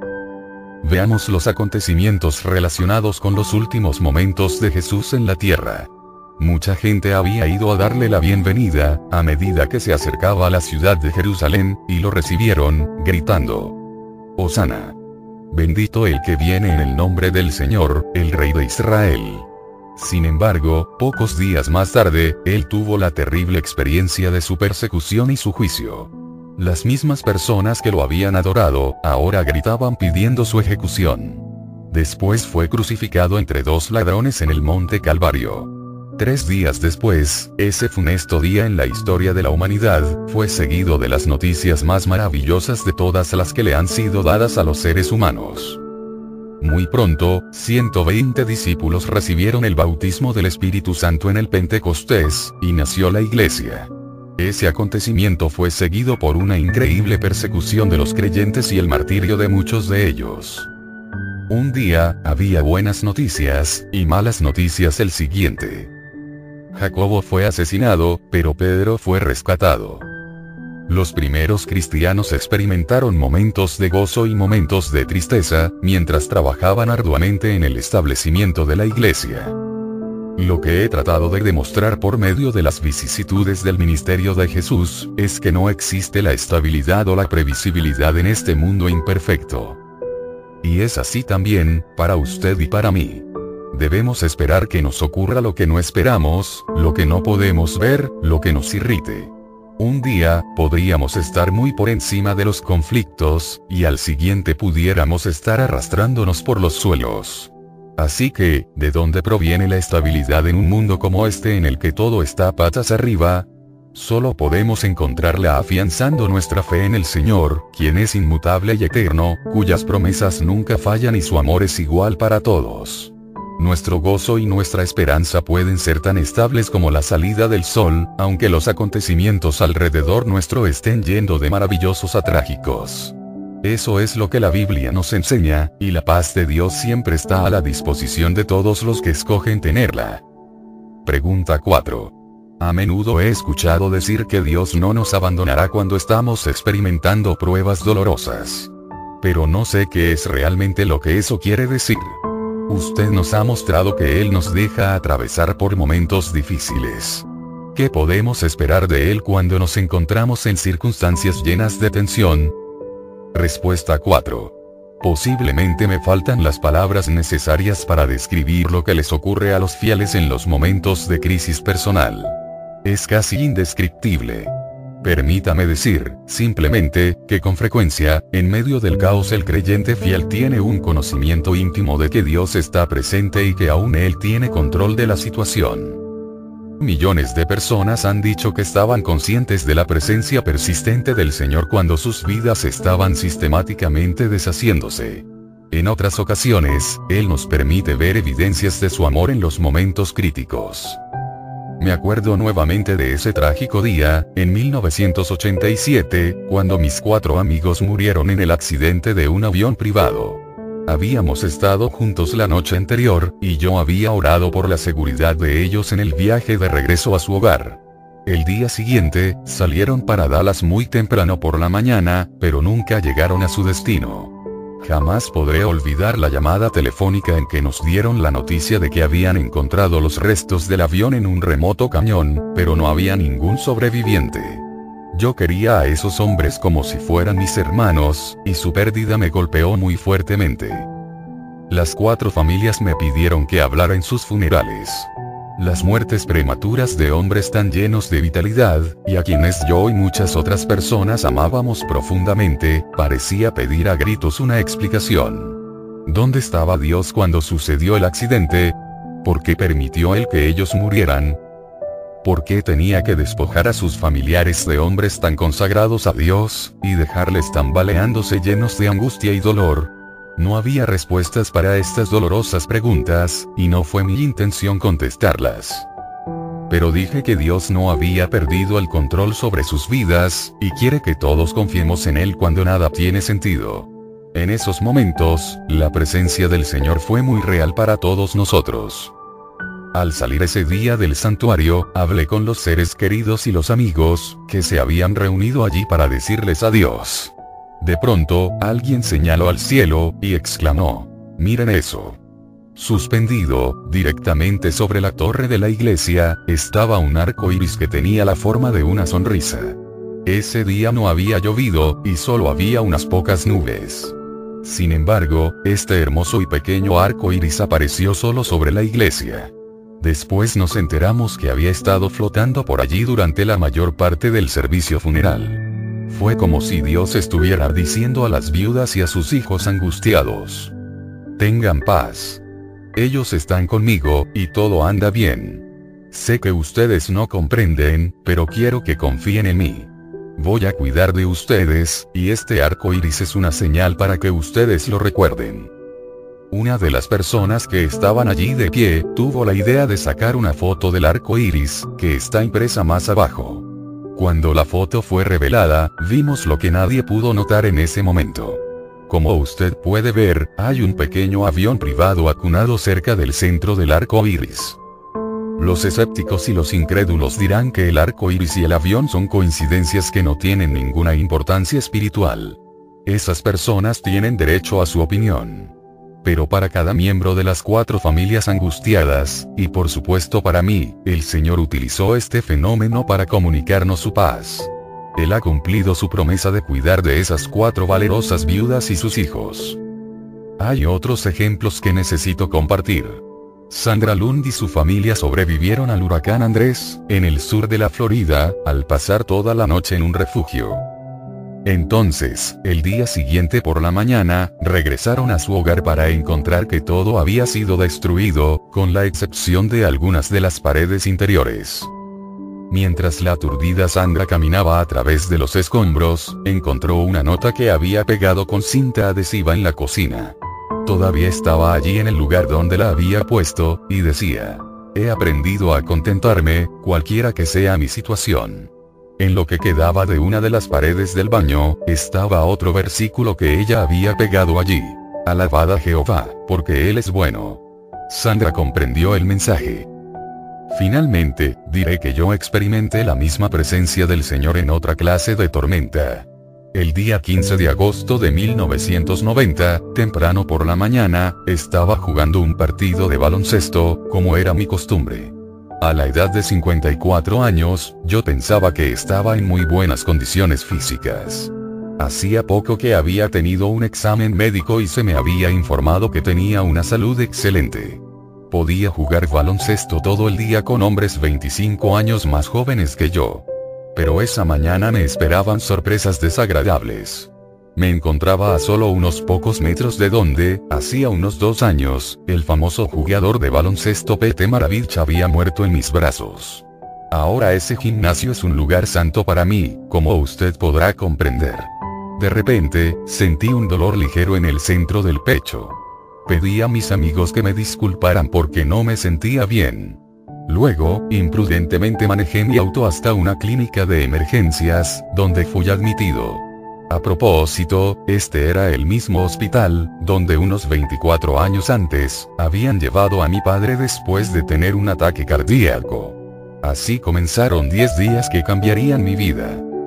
Es una gran sorpresa para un hombre que aún cree que es un estudiante universitario, el darse cuenta que está mirando la muerte cara a cara. Llevó algún tiempo para que ese pensamiento penetrara en mi mente. Pasé mi primera tarde en la unidad de cuidados cardíacos, escribiendo un nuevo libro que estaba escribiendo junto con Gary Bauer, titulado Children at Risk Niños en Peligro. Las enfermeras pegaron en la pared, con cinta adhesiva, cinco posibles cubiertas para el libro, y a medida que los miembros del personal del hospital entraban en la habitación, les pedía que votaran a favor de una de ellas. Estuve escribiendo durante toda la tarde.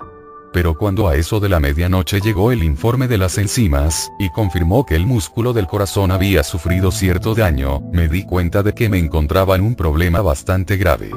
Más tarde, quedó confirmado que la arteria izquierda descendente anterior, a la que los cardiólogos le dan el nombre de la creadora de viudas, estaba completamente obstruida. Miembros del personal del hospital vinieron a mí de todas partes. Me llenaron de tubos y comenzaron a suministrarme medicamentos intravenosamente.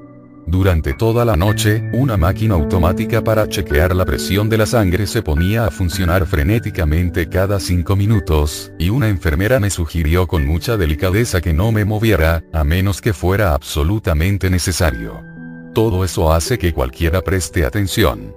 Mientras estaba allí acostado en la oscuridad, escuchando el sonido intermitente del osciloscopio, comencé a pensar muy claramente en las personas que amo, y en cuáles son las cosas verdaderamente importantes. Afortunadamente, el daño que sufrió mi corazón resultó ser leve, y me he recuperado por completo. Todas las mañanas, cada día de la semana, hago ejercicios por una hora, y estoy comiendo alguna de la mejor comida que uno puede comer. Yo era un adicto a comidas poco nutritivas, y todavía no me siento muy animado acerca de comer coliflor, alfalfa, calabaza y otras cosas que hace algunos años me habrían dado náuseas. Ni aún estoy convencido de que fue la idea de Dios que los hombres hechos y derechos tengamos que comer como si fuéramos conejos y ardillas. Seguramente que hay un lugar en su plan para cosas como enchiladas, pizza, pasteles y helados. Sin embargo, estoy obedeciendo las reglas del juego. Mi dieta ha sido planeada por algunas de las especialistas en nutrición más pequeñas que he visto, que tienen la apariencia de alguien que jamás en su vida ha comido una verdadera comida. Quiero decirle que esta es una historia triste, pero por seguro me siento maravillosamente. Deme yogur, por favor. Durante los últimos nueve días que pasé en la unidad de cuidado cardíaco, estuve muy consciente de las consecuencias de mi enfermedad. Yo había visto cómo mi padre y cuatro de sus hermanos habían muerto de la misma enfermedad. Comprendía plenamente que mi tiempo en este mundo podía estar llegando a su fin. Sin embargo, sentía la clase de paz inexplicable que describí anteriormente. Había miles de personas que estaban orando por mí en todo el país, y parecía estar sumergido en la presencia del Señor. Había llevado mi vida de tal manera, que estaba preparado para ese momento, y sabía que mis pecados habían sido perdonados. Ese es un conocimiento de gran valor cuando todo está en peligro. No obstante, hubo un breve periodo en el que mi confianza comenzó a derrumbarse. El día antes que el doctor me diera de alta, me hicieron una angiografía para determinar la condición de mi sistema arterial y la extensión del daño sufrido por el corazón. El primer informe de ese examen fue mucho más alarmante de lo que más tarde se confirmó que debía ser, y los inquietantes resultados no pasaron inadvertidos para mí. Noté la preocupación en los rostros de los técnicos. Vi a una joven doctora, japonesa, leer el informe y luego la escuché murmurar. Oh, eso no está bien. Para mí, fue como si hubiera dicho, esto va a causarle la muerte a usted. Me llevaron de regreso a mi habitación, y me dejaron allí, donde me puse a pensar en qué sería lo que me estaba ocurriendo. Por primera vez durante esa larga y terrible experiencia, me llené de ansiedad. La medicina moderna puede aterrorizar a las mismas personas que trata de ayudar, a medida que los informes del laboratorio y los diagnósticos provisionales van llegando poco a poco. Uno puede adaptarse a cualquier cosa si se le da tiempo para hacerlo. Es la incertidumbre lo que agita los nervios. Me encontraba así meditando mientras esperaba que mi cardiólogo viniera a verme. Fue en ese momento que hice una oración breve y falta de elocuencia, desde lo más profundo de mi ser. Dije, Señor, tú sabes dónde estoy ahora. Y tú sabes que me siento muy perturbado y solo. ¿Quieres enviar a alguien que me pueda ayudar? Poco después, mi buen amigo el Dr. Jack Ford, pastor de la iglesia en el camino, de Los Ángeles, entró inesperadamente por la puerta. Muchos de ustedes le conocen por medio de sus libros y su ministerio en la televisión. Nos saludamos afectuosamente, y luego le dije, Jack, tu iglesia está en el otro lado de la ciudad. ¿Por qué tomaste tiempo para venir a verme hoy? Nunca olvidaré su respuesta. Me dijo. Porque el Señor me dijo que te sentías solo. Esa es la clase de Dios al que nosotros servimos. Amorosamente envió a ese buen hombre a visitarme, antes que yo pidiera ayuda. Ahora bien, es verdad que no siempre el Señor resuelve nuestros problemas instantáneamente, y que a veces nos permite andar en valle de sombra de muerte. Finalmente, todos haremos ese viaje. pero Él está con nosotros aún en los momentos más sombríos de nuestras vidas, y jamás podremos escapar de su infinito amor. Su amor me cubrió totalmente durante mi hospitalización, incluso en los momentos más tenebrosos. Los versículos 23 al 26 del Salmo 73 significaron tanto para mí durante mi convalecencia. Creo que usted comprenderá por qué. Dicen así. Con todo, yo siempre estuve contigo. Me tomaste de la mano derecha. Me has guiado según tu consejo, y después me recibirás en gloria. ¿A quién tengo yo en los cielos sino a ti? Y fuera de ti nada deseo en la tierra. Mi carne y mi corazón desfallecen. Mas la roca de mi corazón y mi porción es Dios para siempre. Pregunta 5. ¿Cree usted que el Señor todavía hace milagros, o ha pasado la época de su intervención sobrenatural? Respuesta 5. No tengo ninguna duda de que aún ocurren milagros todos los días, aunque como dije anteriormente, desconfío de las personas que tratan de presentarlos como si fueran algo común y que podemos recibir cuando nosotros queramos. He tenido el privilegio de presenciar algunas increíbles evidencias del poder de Dios en mi vida, y en la experiencia de personas muy cercanas a mí. Uno de los acontecimientos más milagrosos le ocurrió a mi amigo Jim Davis, cuando él y su familia visitaron el Parque Nacional de Yellowstone, en 1970. Poco después de eso, Jim fue nuestro invitado en uno de los programas de enfoque a la familia, y compartió esa experiencia con nuestros oyentes. Lo que sigue son, más o menos, las palabras que él dijo en esa ocasión. Mi esposa y yo nos criamos en hogares cristianos, en los que se nos enseñó el poder de la oración. Pero no llevábamos vidas muy dedicadas a Dios. No orábamos juntos ni teníamos momentos de devoción en el hogar. Pero un día, ella hizo una entrega maravillosa de sí misma al Señor, y desde ese momento se puso a orar por mí. Me compró una Biblia, y empecé a estudiar la palabra de Dios. Un cambio comenzó a ocurrir en mi corazón, pero aún no había madurez espiritual en mi vida. Ese verano, fuimos de vacaciones con otras cuatro parejas, al Parque Nacional de Yellowstone. El día siguiente, varios de estos amigos se fueron de pesca en un bote de aluminio, y una de las señoras pescó una trucha. Ella se inclinó para agarrar al pez con una red, y se le cayeron los anteojos, los cuales se hundieron inmediatamente hasta el fondo del lago. Como era el comienzo de sus vacaciones, se sentía muy disgustada por esa pérdida, y no podía manejar o leer sin sus anteojos. También le daban unos dolores de cabeza muy fuertes cuando no los usaba. Esa noche, todos estaban hablando de los anteojos, y de cuán lamentable era que se hubieran perdido. Entonces mi esposa dijo, no hay problema. Jim es un gran buzo. Él va a bucear y los encontrará. Oye, Muchísimas gracias, le dije. Sabes que el lago de Yellowstone tiene 276 kilómetros de orilla, y todos los árboles se ven exactamente iguales. No hay ninguna manera en que pueda determinar dónde estaban ustedes cuando se cayeron los anteojos. Además, el agua está demasiado fría, unos 10 grados centígrados. Ni siquiera le permitirían a uno esquiar en el agua allí. Y no tengo un traje de buzo, solo un par de aletas y un tubo de respiración. Mis objeciones cayeron en saco roto. Ella me dijo en privado que tenía la intención de orar para que el Señor me ayudara a encontrar los anteojos. Pensé, sí, seguro. El día siguiente por la mañana, nos metimos en el bote y nos dirigimos aproximadamente a un kilómetro de la orilla del lago. Bueno, ¿dónde creen ustedes que se cayeron los anteojos? Pregunté. Me parece que fue por aquí, dijo alguien. Pues bien, me metí en el agua, y estaba helada. Me agarré de una soga, y el bote me arrastró por la superficie, mientras miraba hacia el fondo. El agua tenía una profundidad de más o menos 3 metros, y era transparente como el cristal. Avanzamos unos 15 metros en línea recta, y después regresamos haciendo otra línea igual. Después de haber estado buscando de esta manera, como por 20 minutos, estaba congelado hasta los huesos.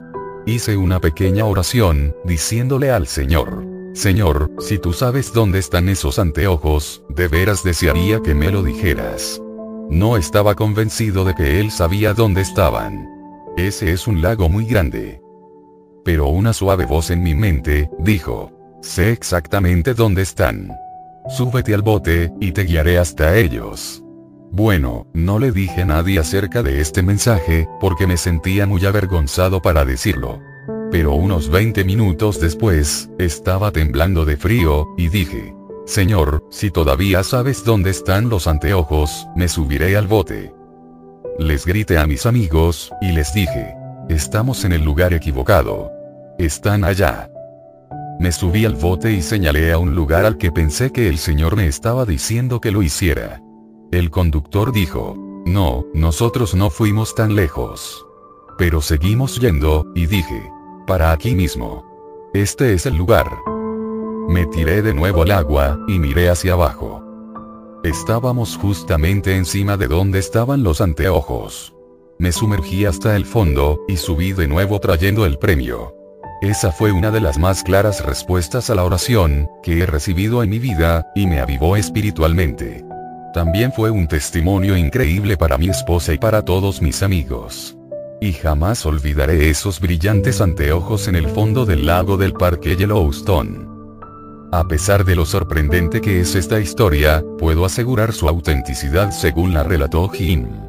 Existen muchos testigos que recuerdan ese día extraordinario en el lago de Yellowstone. Lo que no sé es por qué el Señor escogió revelarse de esa manera, o por qué no lo hace más frecuentemente. Desde luego, Él tiene planes y propósitos que nosotros no conocemos.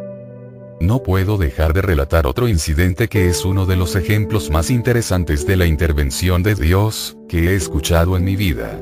Ocurrió en 1945, poco antes de que acabara la Segunda Guerra Mundial. Un joven pastor asistente, llamado Cliff, y su novia Billie, estaban deseosos de casarse, aunque tenían muy poco dinero. Se las arreglaron para reunir poco a poco suficiente dinero para tener una boda sencilla y dos pasajes para ir a una ciudad donde le habían pedido a él que junto con un amigo dirigiera unas reuniones de avivamiento. Ellos pensaron que al combinar esa responsabilidad con su luna de miel, podrían salir adelante. Hicieron planes para alojarse en un hotel de un centro turístico cercano. Después que bajaron del tren que les llevó hasta esa ciudad, tomaron un autobús que les condujo hasta el hotel, para encontrar solamente que los militares habían tomado posesión de este con el fin de usarlo como un centro de rehabilitación. Ya no estaba disponible para alojar a ningún huésped. Así que, allí estaban, solos en una ciudad desconocida, con nada más que unos pocos dólares. Lo único que podían hacer era tratar de ser llevados por alguno de los vehículos que pasaban por una carretera cercana. Muy pronto se detuvo un auto junto a ellos, y el chofer les preguntó a dónde querían ir. No sabemos, dijeron, y le explicaron la situación difícil en que se encontraban. El hombre fue muy comprensivo, y les dijo que tal vez podía hacerles una sugerencia. A unos pocos kilómetros más adelante se encontraba una tienda de comestibles, que era propiedad de una señora a la cual él conocía. Ella tenía un par de habitaciones disponibles en el piso de arriba, y pudiera ser que les permitiera permanecer allí sin que les costara mucho. Ellos no se encontraban en una posición en la que podían darse el lujo de escoger. La señora les alquiló una habitación por 5 dólares. Durante el primer día que estuvieron allí, la nueva esposa se pasó la tarde practicando en el piano, y Cliff tocando el trombón que había traído con él. La dueña de la tienda estaba meciéndose en un sillón, mientras escuchaba la música. Cuando se dio cuenta de que eran cristianos, le habló de ellos a una amiga, quien les invitó a pasar el resto de su luna de miel en su casa. Algunos días después, esta señora les dijo que un joven evangelista iba a hablar en una reunión juvenil en un centro cristiano de conferencias que estaba cerca de su casa, y les invitó a asistir. Sucedió que esa noche quien regularmente dirigía los cantos se encontraba enfermo, y le pidieron a Cliff que se encargara de la música para el servicio. Esa fue una ocasión histórica. El evangelista resultó ser el joven reverendo Billy Graham, y el joven recién casado era Cliff Barrows. Los dos se conocieron esa noche, y entre ellos quedó formada una sociedad que duraría toda la vida. Como todos los cristianos saben muy bien, Cliff y su esposa Billy han sido miembros de la Asociación Evangelística de Billy y Graham desde esa noche y han sido usados por el Señor en miles de cruzadas alrededor del mundo. Me imagino que Paul Harvey diría, Y ahora usted conoce, el resto de la historia. ¿No es increíble todo lo que el Señor hizo para juntar inseparablemente a estos dos hombres, como miembros del mismo equipo? Algunas personas dirían que ese encuentro fue una coincidencia, pero no estoy de acuerdo. Reconozco la mano de Dios cuando la veo. ¿Ocurren aún milagros como ocurrían en los tiempos bíblicos? Sí, pero suelen ocurrir de tal manera como para proteger la necesidad de la fe. Incluso las personas que son testigos de los mismos deben escoger creer o no creer en su realidad. Yo he decidido creer. Pregunta 6. Cada vez que los cristianos hablan del dolor y el sufrimiento, podemos contar con que algunos citará Romanos 8, 28, donde dice, y sabemos que para los que aman a Dios, todas las cosas cooperan para bien, esto es, para los que son llamados conforme a su propósito, y bla. Pero, ¿cómo puede ser eso literalmente cierto? Usted ha admitido que los cristianos experimentan la misma clase de sufrimientos que los incrédulos. Así que, ¿cómo podemos decir que de alguna manera todas sus dificultades les ayudan a bien? Respuesta 6. En primer lugar, debemos notar que el apóstol Pablo no dijo que todas las cosas son buenas. Él no estaba pretendiendo que la muerte, las enfermedades, y el dolor son cosas realmente positivas disfrazadas. Pero sí dijo que Dios ha prometido tomar estas aflicciones y producir algo bueno con ellas. Mientras que lo que me suceda esté dentro de la voluntad perfecta de mi Padre, no tengo ningún motivo para temer, aunque me costara la vida. Uno de los artículos de nuestra declaración de fe es que podemos confiar en que Dios hará lo que es mejor para nosotros, aunque parezca contrario a nuestros deseos o a las actitudes que prevalecen hoy en día. Contestaré esta pregunta de una manera distinta. Las leyes de la física nos dicen que jamás se pierde la energía que existe en el universo. Sencillamente, se transforma de un estado o condición a otro. Así ocurre con las experiencias de los seres humanos. Nada se pierde jamás totalmente. Dios usa cada acontecimiento para cumplir sus propósitos. Por ejemplo, en el primer capítulo mencioné que Jimeyot y sus compañeros fueron matados con lanzas por los indios Aurani en el Ecuador.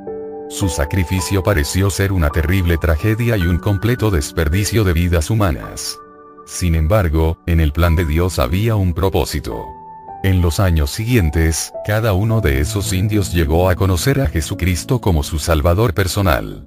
El Evangelio fue firmemente sembrado entre todos los miembros de su tribu. Así que, Elliot y los demás misioneros que eran sus compañeros se regocijarán por toda la eternidad junto con los hombres que les quitaron la vida. Eso cooperó para bien.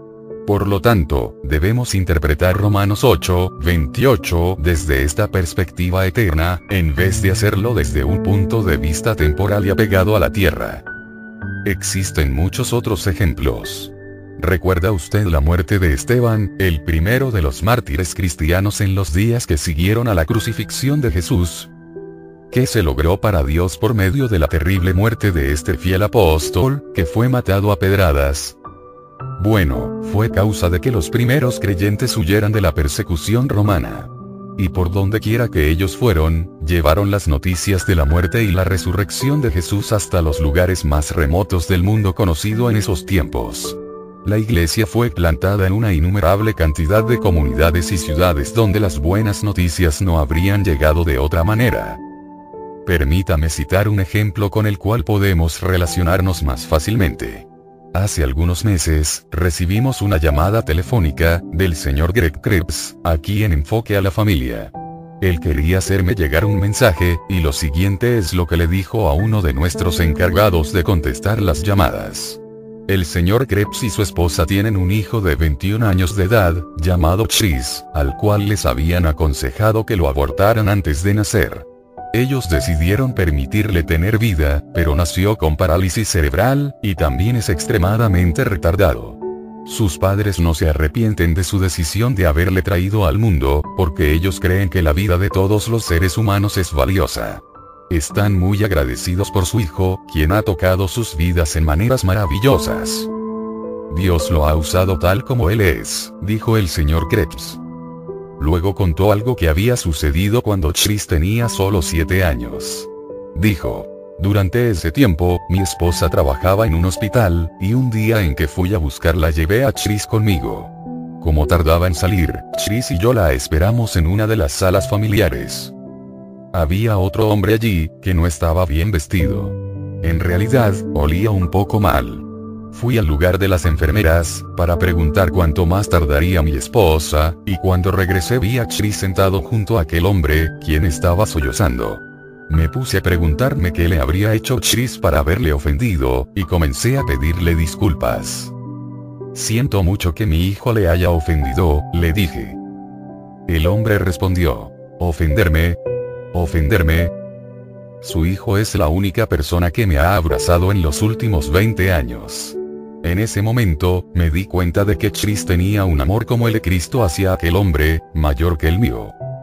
Gracias, señor y señora Krebs, por amar y valorar a su hijo a pesar de sus limitaciones.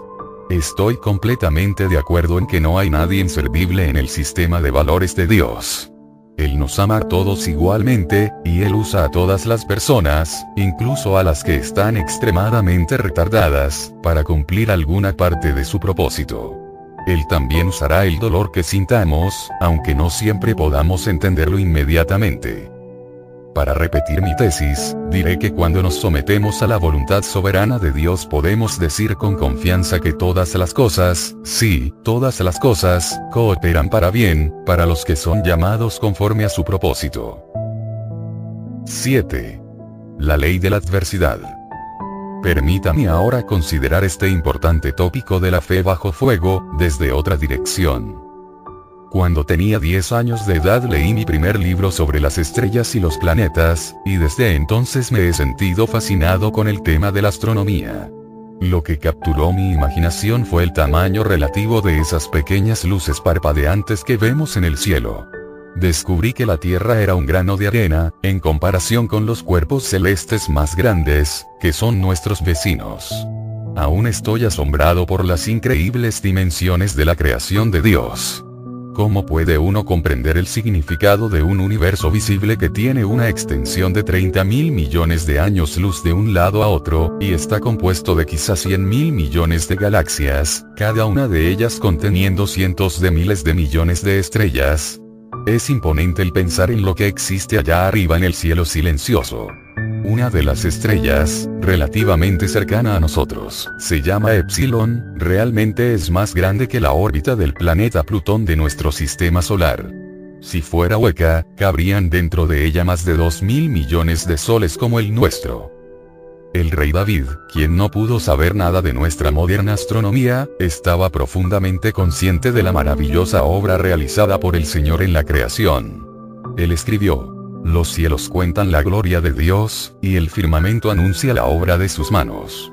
Un día emite palabra otro día, y una noche a otra noche declara sabiduría. Salmo 19, 1, 2. En realidad, así es. Me imagino que es por eso que aún el estudio de la astronomía es tan emocionante para mí. Declara la grandeza de la gloria de Dios como ningún otro campo de investigación. Después de explorar lo que el Creador ha hecho y cómo continúa controlando la inmensidad del universo, me es fácil confiar en Él para todos los asuntos relacionados con mi vida. De alguna manera, parece que Él puede encargarse de todos ellos. Recuerdo con agrado una historia acerca de Albert Einstein y su especulación sobre el tiempo y el espacio. Un día, estaba conversando con algunos de sus alumnos más inteligentes acerca de Dios y de si Él existe o no existe. Entonces, Einstein les hizo esta interesante pregunta. ¿Qué porcentaje del conocimiento total del universo, suponen ustedes que poseemos ahora? Ellos le dieron varias estimaciones, con un promedio de aproximadamente 2%. El viejo físico contestó. Creo que sus suposiciones son demasiado altas, pero voy a aceptar esa cantidad de 2%. Ahora díganme, de acuerdo con el otro 98%, cuáles son las posibilidades de que Dios realmente existe. En verdad, esa es una pregunta muy buena. Hace algunos años, estuve leyendo más sobre astronomía, y encontré algo que fue escrito por el Dr. Stephen Hawking. Es un astrofísico de la Universidad de Cambridge, y quizás es el hombre más inteligente sobre la faz de la Tierra. él ha seguido los pasos de Einstein con dignidad. Ha hecho avanzar la teoría general de la relatividad, mucho más que ninguna otra persona desde que murió Einstein. Se le atribuye al Dr. Hawking el mérito de haber hecho los cálculos matemáticos que sugieren la existencia de los agujeros negros en el espacio y de haber desarrollado otras teorías muy aclamadas.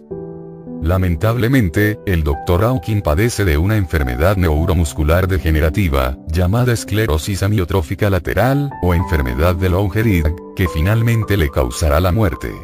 Por años, ha tenido que estar en una silla de ruedas, sin poder hacer mucho más que permanecer sentado y pensar. Ni siquiera puede escribir las fórmulas matemáticas que rigen el proceso de sus pensamientos. En 1979, la revista Omni dijo acerca de él. Su mente es una pizarra.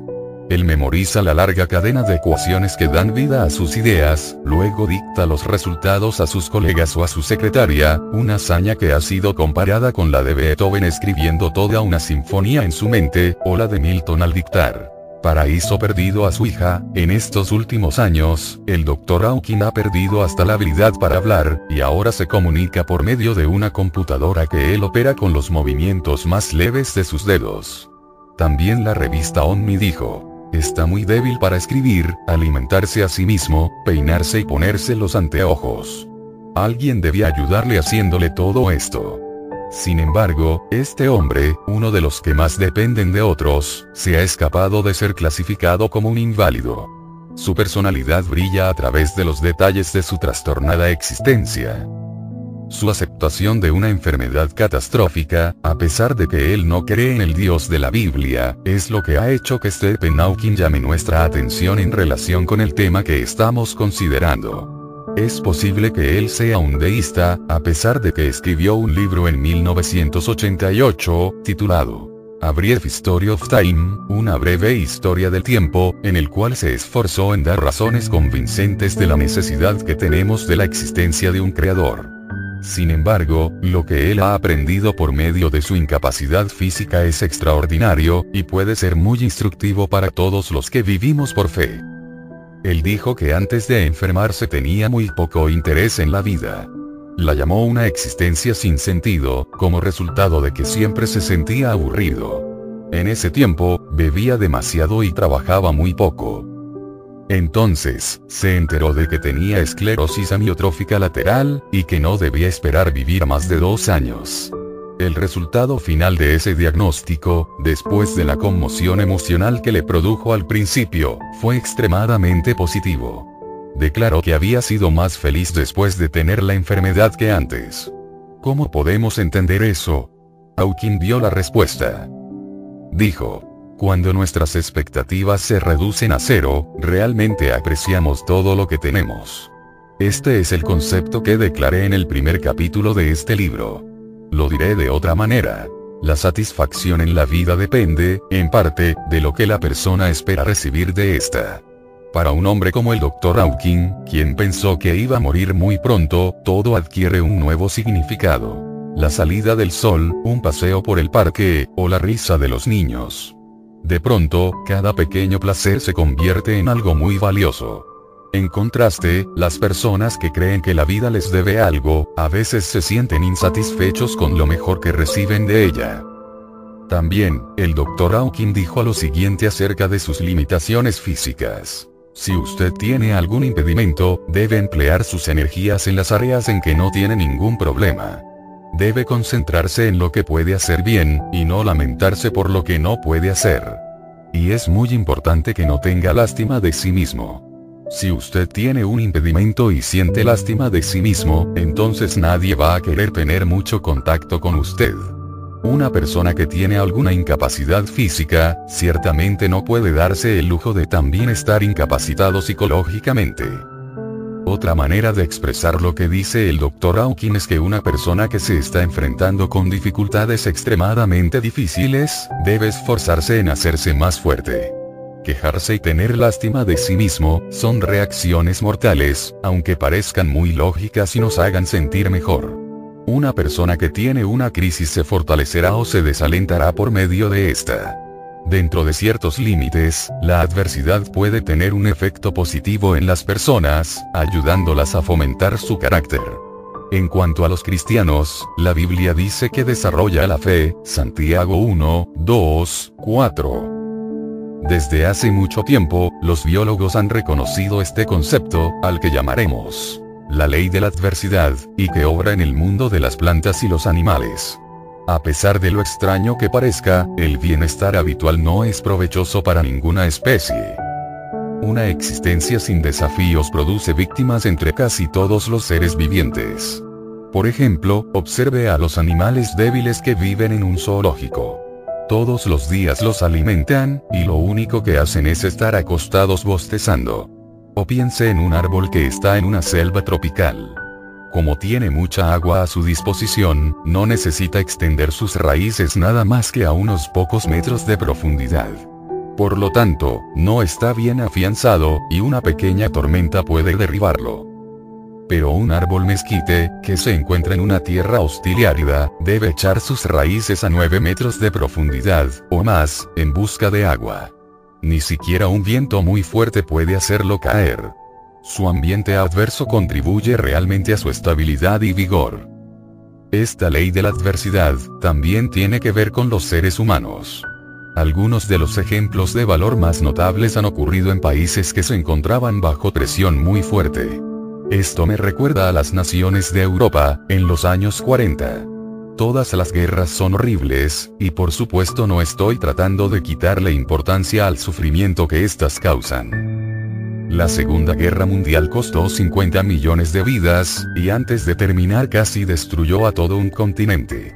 Sin embargo, los que sobrevivieron esa experiencia horrorosas, se vieron obligados a adaptarse para poder resistir esa temporada en el infierno. Observemos los efectos de esa adaptación. Los alemanes sufrieron una terrible devastación cuando la guerra estaba llegando a su fin, tal como la que ellos habían causado a otros. Algunas de sus ciudades más importantes fueron bombardeadas las 24 horas. Por los norteamericanos durante el día y por los británicos durante la noche. Donde quiera solo podían verse la destrucción y la muerte.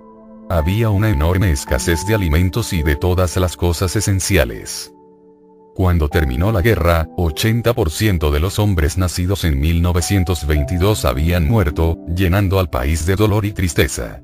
Por supuesto, estas tragedias fueron resultado de la agresión nazi, pero no por eso era menos real el sufrimiento que experimentaron las familias alemanas. Lo que es extraordinario, desde la perspectiva de hoy en día, es hasta qué punto se mantuvieron firmes. No se derrumbaron aún en el invierno de 1945, cuando las fábricas habían sido bombardeadas, los trenes estaban destruidos y los puentes quedaron hechos escombros, la productividad de la nación aún era aproximadamente 80% de la capacidad de antes de la guerra. El espíritu de cooperación permanecía siendo muy bueno. Toda la nación seguía mostrando un firme propósito de continuar luchando, aunque los ejércitos aliados estaban apretando cada vez más la soga alrededor de Berlín. La historia de la Gran Bretaña durante la guerra no fue menos impresionante. Churchill guió al pueblo al heroísmo personal. Comenzó por hablar de sus expectativas, ofreciéndoles solo sangre, trabajo duro, sudor y lágrimas. Eso les ayudó a fortalecerse contra las dificultades. En los días más sombríos de los bombardeos aéreos, cuando su amada patria estaba en peligro inminente de ser invadida, los británicos resistieron con firmeza. Nadie estaba seguro de si se podría detener a Hitler y a sus secuaces. Sin embargo, la canción más popular de Inglaterra, durante ese tiempo inquietante, era una expresión de esperanza, no de temor. Se llamaba los acantilados blancos de Dover, refiriéndose a un área costera que estaba llena de cañones, aviones y equipos de radar. La letra, según lo que puedo recordar de cuando yo era niño, dice así. Volarán los pájaros azules sobre los acantilados blancos de Dover, mañana, solo espera, y los verás. Habrá amor y risas, y paz para siempre, mañana, cuando el mundo sea libre. El pastor cuidará de sus ovejas, el valle florecerá otra vez, y Jimmy dormirá en su pequeña habitación otra vez. volarán los pájaros azules sobre los acantilados blancos de Dover, mañana, solo espera, y los verás. Esta canción se convirtió en un símbolo del valor de un pueblo que tenía puesta su mirada en un futuro mejor, más allá del sacrificio y la muerte. Churchill se refirió a esa época como su momento más sublime. Ese mismo espíritu invencible se manifestó evidentemente en muchos otros países que habían sido destrozados por la guerra y llegó a su punto culminante en la ciudad de Leningrado, que ahora se llama San Petersburgo, donde el pueblo ruso soportó una gran privación durante un sitio de 872 días por el ejército alemán y el finlandés. Más de 650.000 personas murieron en 1942, la mayoría de ellas debido al hambre, las enfermedades y el cañoneo distante. Pero los sobrevivientes se negaron a rendirse a la tiranía. Su reacción a horrores inconcebibles, se encuentra entre uno de los ejemplos más impresionantes del valor humano. A San Petersburgo se le da hoy el nombre de Ciudad de los Héroes. Si es verdad que a menudo los tiempos difíciles producen firmeza emocional y física, entonces también lo opuesto tiene que ser cierto. Y en realidad, lo es. Con frecuencia, la vida fácil y la abundancia producen una profunda debilidad con el respeto debido hacia mis compatriotas, aquí en los Estados Unidos, diré que creo que el materialismo y la comodidad nos han hecho débiles y vulnerables. La continua prosperidad que disfrutamos, por lo menos en comparación con el resto del mundo, ha hecho que nos sintamos seducidos por la vida cómoda. A veces me pregunto si podríamos tolerar el nivel de privación que es común para la mayoría de los seres humanos parece que tenemos bastantes problemas tratando de hacerles frente a las presiones de la vida cotidiana. El filósofo y autor ruso Alexander Solzhenitsyn reconoció esta debilidad nacional, poco después de haber llegado a los Estados Unidos como exiliado de lo que era en ese entonces la Unión Soviética en un discurso que pronunció en la Universidad de Harvard el día 8 de junio de 1978, y que ahora es famoso, se refirió a la vida fácil que satura a las democracias. Dijo que era obvio para él, que las naciones occidentales no eran tan seguras y estables como parecían ser. Agregó que eran evidentes las señales de desintegración social en la cultura. Mencionó específicamente la falta de grandes estadistas y el comportamiento ilegal, tales como los disturbios y los saqueos que ocurrieron cuando hubo un paro del suministro eléctrico que momentáneamente dejó a obscuras a varias de nuestras ciudades. Solzhenitsyn presentó numerosos ejemplos antes de llegar a la siguiente conclusión. Esa agradable cubierta externa debe de ser muy frágil, porque el sistema social es bastante inestable y débil. Hoy en día, la tendencia a la violencia, que observó Solzhenitsyn, es una característica de los norteamericanos que ha aumentado aún más. Muy fácilmente se nos ponen los nervios de punta. A veces, las personas que manejan sus autos por las autopistas de Los Ángeles gritan unas a otras por la ofensa más insignificante. La sociedad está saturada de toda clase de violencia. Los disturbios que ocurrieron en 1992 en Los Ángeles y en otras ciudades, asombraron al mundo entero con su brutalidad desenfrenada y su vandalismo. El alcoholismo, la inmoralidad, la drogadicción, la desintegración de las familias, el abuso sexual de los niños, la pornografía, la delincuencia, la homosexualidad y los juegos de azar están más generalizados hoy que nunca. La cultura parece estar al borde de su destrucción. No se necesita mucho para hacerla desintegrar. Y esto está ocurriendo en tiempos relativamente buenos. Parece que, en realidad, la prosperidad es una mejor prueba del carácter que la adversidad. Obra también esta ley entre los cristianos.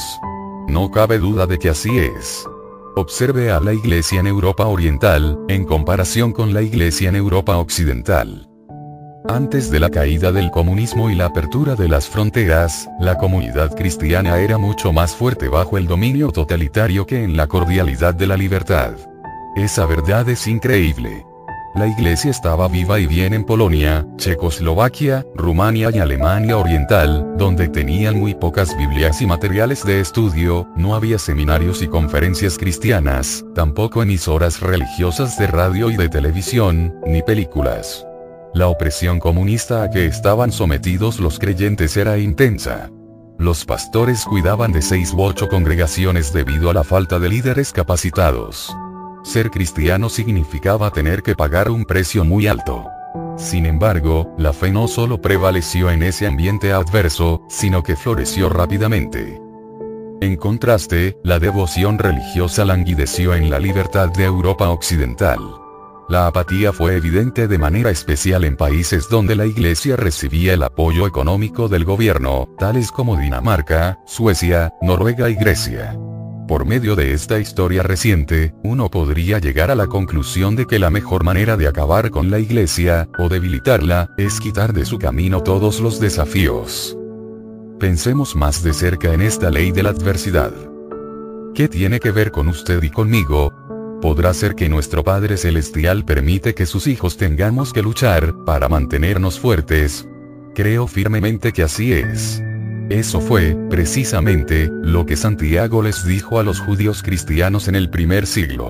Hermanos míos, tened por sumo gozo cuando os halléis en diversas pruebas, sabiendo que la prueba de vuestra fe produce paciencia.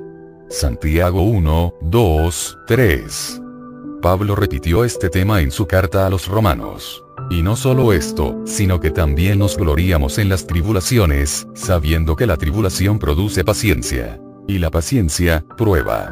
Y la prueba esperanza. Romanos 5, 3, 4. Jesús lo dijo aún más claramente. Si alguno quiere venir en pos de mí, niéguese a sí mismo, y tome su cruz, y sígame. Mateo 16, 24. También él dijo, porque todo el que quiera salvar su vida, la perderá. Y todo el que pierda su vida por causa de mí, la hallará. V. 25. Esas palabras nos dejan muy poca posibilidad de duda. Jesús quiere que nos entreguemos completamente a Él, que tengamos dominio propio y que nos mantengamos firmes. También Él nos advirtió acerca de los peligros de la vida fácil. Creo, que eso es lo que Él quiso decir cuando declaró, más fácil es pasar un camello por el ojo de una aguja, que entrar un rico en el reino de Dios. Marcos 10, 25. Él no quiso decir que Dios establece una norma diferente, y más difícil, por medio de la cual los ricos son juzgados. Más bien, estaba ratificando que la riqueza puede hacernos depender de la comodidad que disfrutemos, y es sumamente seductora. Una persona que se crió acostumbrada a las cosas buenas de la vida, podría no sentirse atraída al camino de sacrificio de la cruz. Como el joven rico que se alejó de Jesús, podría ser más difícil para una persona rica el seguir a este maestro, que nos llama a realizar el sacrificio supremo. No solo es peligrosa la riqueza, sino que también lo es la adulación de nuestros semejantes. Si usted quiere saber de qué está hecha una persona, elévela a una alta condición social y llénela de expresiones de admiración. Dentro de poco, su carácter oculto se manifestará, y todos podrán verlo. Salomón escribió, El crisol prueba la plata, y la hornaza el oro, y al hombre la boca del que lo alaba. Proverbios 27, 21. Por medio de estos versículos de la Biblia y de muchos otros, debería ser evidente que nunca fue el propósito de Dios que la vida cristiana fuera un paseo a través de un jardín lleno de rosas. Esa existencia placentera terminó cuando Adán y Eva fueron echados fuera del jardín de Edén. Desde entonces, la vida ha sido un reto para todos nosotros. Estoy seguro de que usted ya sabía esto. Hace varios años, me encontraba atravesando por un periodo de prueba, en el que estaba experimentando muchas frustraciones. Me sentía como Job cuando los que le traían malas noticias estaban esperando su turno para relatarle sus historias. Todo un mes había sido así. Entonces, una noche en la que Shirley estaba fuera de la ciudad porque había ido a una conferencia, decidí visitar mi restaurante favorito, que era un lugar donde vendían hamburguesas con servicio para automovilistas. Eso fue antes que mi cardiólogo y mi esposa se pusieron de acuerdo para destruir uno de los placeres más agradables en esta vida. Entré apresuradamente en el auto Honda de mi hijo, sin recordar que cuando él regresó a la universidad yo había cancelado la póliza de seguro sobre el mismo. Había manejado por unas tres cuadras cuando me di cuenta de que estaba manejando sin estar protegido con un seguro de responsabilidad civil. Pensé, con solo cometer un error tonto, podemos perder nuestra casa. Estaba a nada más dos cuadras del lugar de hamburguesas, así que disminuí la velocidad y continué avanzando lentamente. Casi me detenía en cada esquina, mirando a ambos lados antes de seguir adelante poco a poco. Estoy seguro de que la gente pensaba que yo era un anciano que no sabía lo que estaba haciendo o un tipo raro, o las dos cosas. Llegué sano y salvo a mi querido restaurante de hamburguesas, y di un suspiro de alivio. ¿Qué quiere ordenar, por favor? Dijo la voz apagada de un adolescente a través de la pequeña caja negra en la sección de servicio a los automovilistas. Le dije al joven lo que quería, y luego avancé hasta la ventanilla. Muy pronto, el empleado estaba extendiendo una mano para darme una bolsa que olía muy bien, así que me asomé por la ventanilla del auto para tratar de agarrarla. Allí estaba yo, con casi la mitad del cuerpo fuera del auto, cuando una señora de edad perdió control de su Mercedes que estaba detrás de mí. Se le había resbalado el pie del pedal del freno y había pisado el acelerador. Aquello fue como si un tanque Sherman hubiera chocado con el cochecito de un niño. De pronto, el Honda Derjan y yo, salimos volando por el camino de entrada, sin saber a dónde íbamos a dar. Nunca encontré la hamburguesa. Cuando finalmente el auto se detuvo, yo estaba tan aturdido que no podía ni moverme. Entonces, esta amable ancianita, de 81 años, se acercó a mi ventanilla apresuradamente para ver si yo estaba bien, y para rogarme que no llamara a la policía. Me dijo, lo siento. Hace dos semanas, me ocurrió lo mismo con otra persona. Por favor, no me denuncie. Voy a arreglarle el auto. Debería haber informado a las autoridades acerca del accidente, lo sé, pero no tuve valor para hacerlo. La señora en el tanque y yo, estábamos teniendo la misma clase de mes. Hay momentos, como este, cuando creemos que el universo entero se ha puesto de acuerdo para hacernos daño. Así que la vida es un desafío. No hay duda de que fue diseñada de esa manera. Observe cómo Jesús se relacionó con sus discípulos durante su ministerio en la tierra. Difícilmente alguien podría acusarle de haber mimado a esos hombres rudos. Imagíneselos una noche, en una pequeña barca.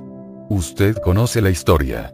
Se desató una gran tormenta mientras Jesús dormía apoyado sobre una almohada.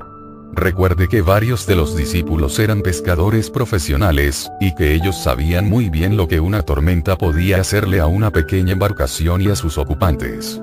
Ellos se asustaron, de la misma manera en que nos habría sucedido a usted y a mí. Pero allí estaba el maestro, tranquilo y despreocupado, durmiendo profundamente en la popa. Las olas caían sobre la proa, poniendo a la barca en peligro de hundirse. Los hombres, llenos de pánico, no pudieron soportarlo más. Despertaron a Jesús, y le dijeron, Señor, sálvanos, que perecemos. Antes de calmar la tempestad, Él les dijo a los discípulos, ¿por qué estáis amedrentados, hombres de poca fe? Mateo 8, 23, 26, y bla, si yo no supiera más que eso, sentiría mucha compasión por los discípulos en cuanto a lo que les sucedió en esa ocasión. ¿Quién podría culparlos por ponerse a temblar al encontrarse en medio de esa tormenta? No había guardacostas o servicio de helicópteros para rescatarlos de las agitadas aguas del mar. Si llegaban a caerse al agua en esa furiosa tormenta, eso sería el fin para ellos. Sin embargo, Jesús estaba decepcionado por su pánico. ¿Por qué? Porque el temor y la fe no van juntos. Y porque quería que ellos confiaran en Él cuando estuvieran frente a la muerte. Necesitarían esa confianza dentro de unos pocos meses. Observemos a Jesús y los discípulos en otra ocasión en la que una vez más estaban en el mar. Según Marcos 6, 45, 50, él les había dado instrucciones de que entraran a la barca para que fueran a la ciudad de Bethsaida antes que él.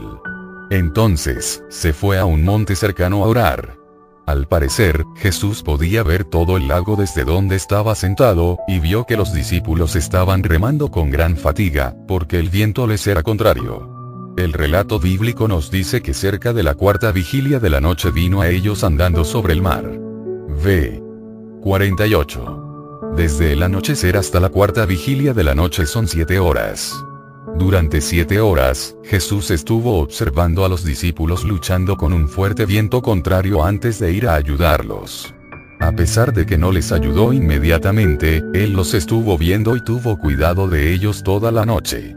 Es evidente que les permitió experimentar la necesidad que tenían, antes de ir a rescatarles. A veces, también Jesús nos deja, a usted y a mí, que luchemos remando, hasta darnos cuenta de la necesidad que tenemos de Él. Al hacer esto, le da a nuestra fe una oportunidad de crecer y madurar. Pero podemos estar seguros de una cosa. Él siempre nos está viendo. Cuando sus propósitos se cumplan y sea el momento apropiado, Él calmará el tempestuoso mar y nos guiará seguros a la distante orilla. Permítame hacer otro comentario acerca de los escritores y los oradores que promueven la expectativa de una vida cristiana fácil. Ellos quisieran hacernos creer que los seguidores de Jesús no experimentan las pruebas y las frustraciones que tienen los incrédulos. Algunos parecen estar tan ansiosos de decirnos lo que nosotros queremos oír, que tuercen las verdades de la palabra de Dios. Quisieran hacernos creer que el Señor se apresura a actuar en el mismo momento que nos vemos frente a algún problema, para quitar de nuestro camino toda incomodidad o necesidad. Bueno, a veces Él hace justamente eso. Pero en otras ocasiones no lo hace. De cualquier manera, Él siempre está presente y tiene perfecto control de nuestras vidas. Veamos otro ejemplo de la relación de Jesús con sus discípulos, que realmente no eran tan rudos. Ocurrió la noche antes que fue crucificado. Pedro, Jacobo y Juan estaban con él en el huerto de Getsemaní. A medida que la noche fue transcurriendo, Jesús comenzó a sentirse abrumado de tristeza por lo que le esperaba. Les pidió a los tres que se quedaran atrás y velaran mientras él iba un poco más adelante para orar solo. Tres veces, durante una hora, regresó a donde los había dejado y los encontró durmiendo porque los ojos de ellos estaban cargados de sueño. Mateo 26, 43. Como antes, expresó su disgusto por la debilidad de los discípulos. Debemos recordar que hacía unos pocos días estos hombres habían estado bajo considerable tensión. Comprendían que estar cerca de Jesús podía costarles la vida. Esa clase de peligro produce fatiga, especialmente después de uno haber estado despierto hasta las primeras horas de la madrugada. Era razonable que no fuese fácil para los discípulos el sentarse con la mirada fija en la oscuridad de la noche sin quedarse dormidos. No obstante, Jesús esperaba que ellos permanecieran despiertos, por eso les dijo, velad y orad, para que no entréis en tentación. El espíritu a la verdad está dispuesto, pero la carne es débil. Mateo 26, 41. Nuevamente, Jesús estaba exhortando a sus discípulos a fortalecerse, es decir, a esforzarse por tener un mayor control sobre sus impulsos. ¿Por qué? Porque la carne débil es más vulnerable a la tentación. A través de la Biblia vemos constantemente este ejemplo. El Señor quiere que su pueblo sea fuerte. Lea de nuevo la historia de los hijos de Israel errantes por el desierto, perdidos, sedientos, sucios y sin hogar. Se cansaron de comer el mismo alimento aburrido, el maná, y se pusieron a desear regresar a Egipto. Posiblemente yo también me habría quejado de todas esas frustraciones, si me hubiera encontrado en una situación como esa. Pero observe lo que dice en números 11, 1. Y el pueblo comenzó a quejarse en la adversidad a oídos del Señor. Y cuando el Señor lo oyó, se encendió su ira, y el fuego del Señor ardió entre ellos y consumió un extremo del campamento, y bla. Si eso parece severo, debemos recordar que Dios había escogido a este pueblo como propiedad suya, y estaba realizando una poderosa obra en sus vidas. Les había rescatado de 400 años de esclavitud en Egipto hasta dividió las aguas del Mar Rojo para facilitar su vida. Él había tenido cuidado de cada una de las necesidades de ellos, sin embargo, lo único que hicieron fue quejarse. La Biblia nos dice que Dios es paciente y lento para la ira, pero finalmente se cansó de escuchar sus continuas quejas. Quiere decir eso, según pareciera, que no tenemos libertad para expresarle al Señor nuestros más profundos anhelos y frustraciones, ¿Es él tan exigente y desinteresado que debemos ocultarle nuestros temores, o tratar de ser algo que no somos? ¿Deberíamos sonreír y resignarnos cuando nuestra alma está sumida en la angustia? ¿Debemos imitar a los patos que están tranquilos en un lago, pero por debajo de la superficie están chapoteando como locos? No. Por lo menos, un centenar de versículos de la Biblia refutan esa imagen de un Dios desinteresado. Jesús dijo, Venid a mí todos los que estáis trabajados y cargados, y yo os haré descansar. Mateo 11, 28. Se nos dice que Él conoce nuestra condición. Se acuerda de que somos polvo. Salmo 103, 14. Él también comprende que según nuestro temperamento algunos somos fuertes y seguros de nosotros mismos, y otros tenemos una tendencia natural a ser más inquietos. Eso no debería ser una sorpresa para el Señor, quien nos hizo como somos.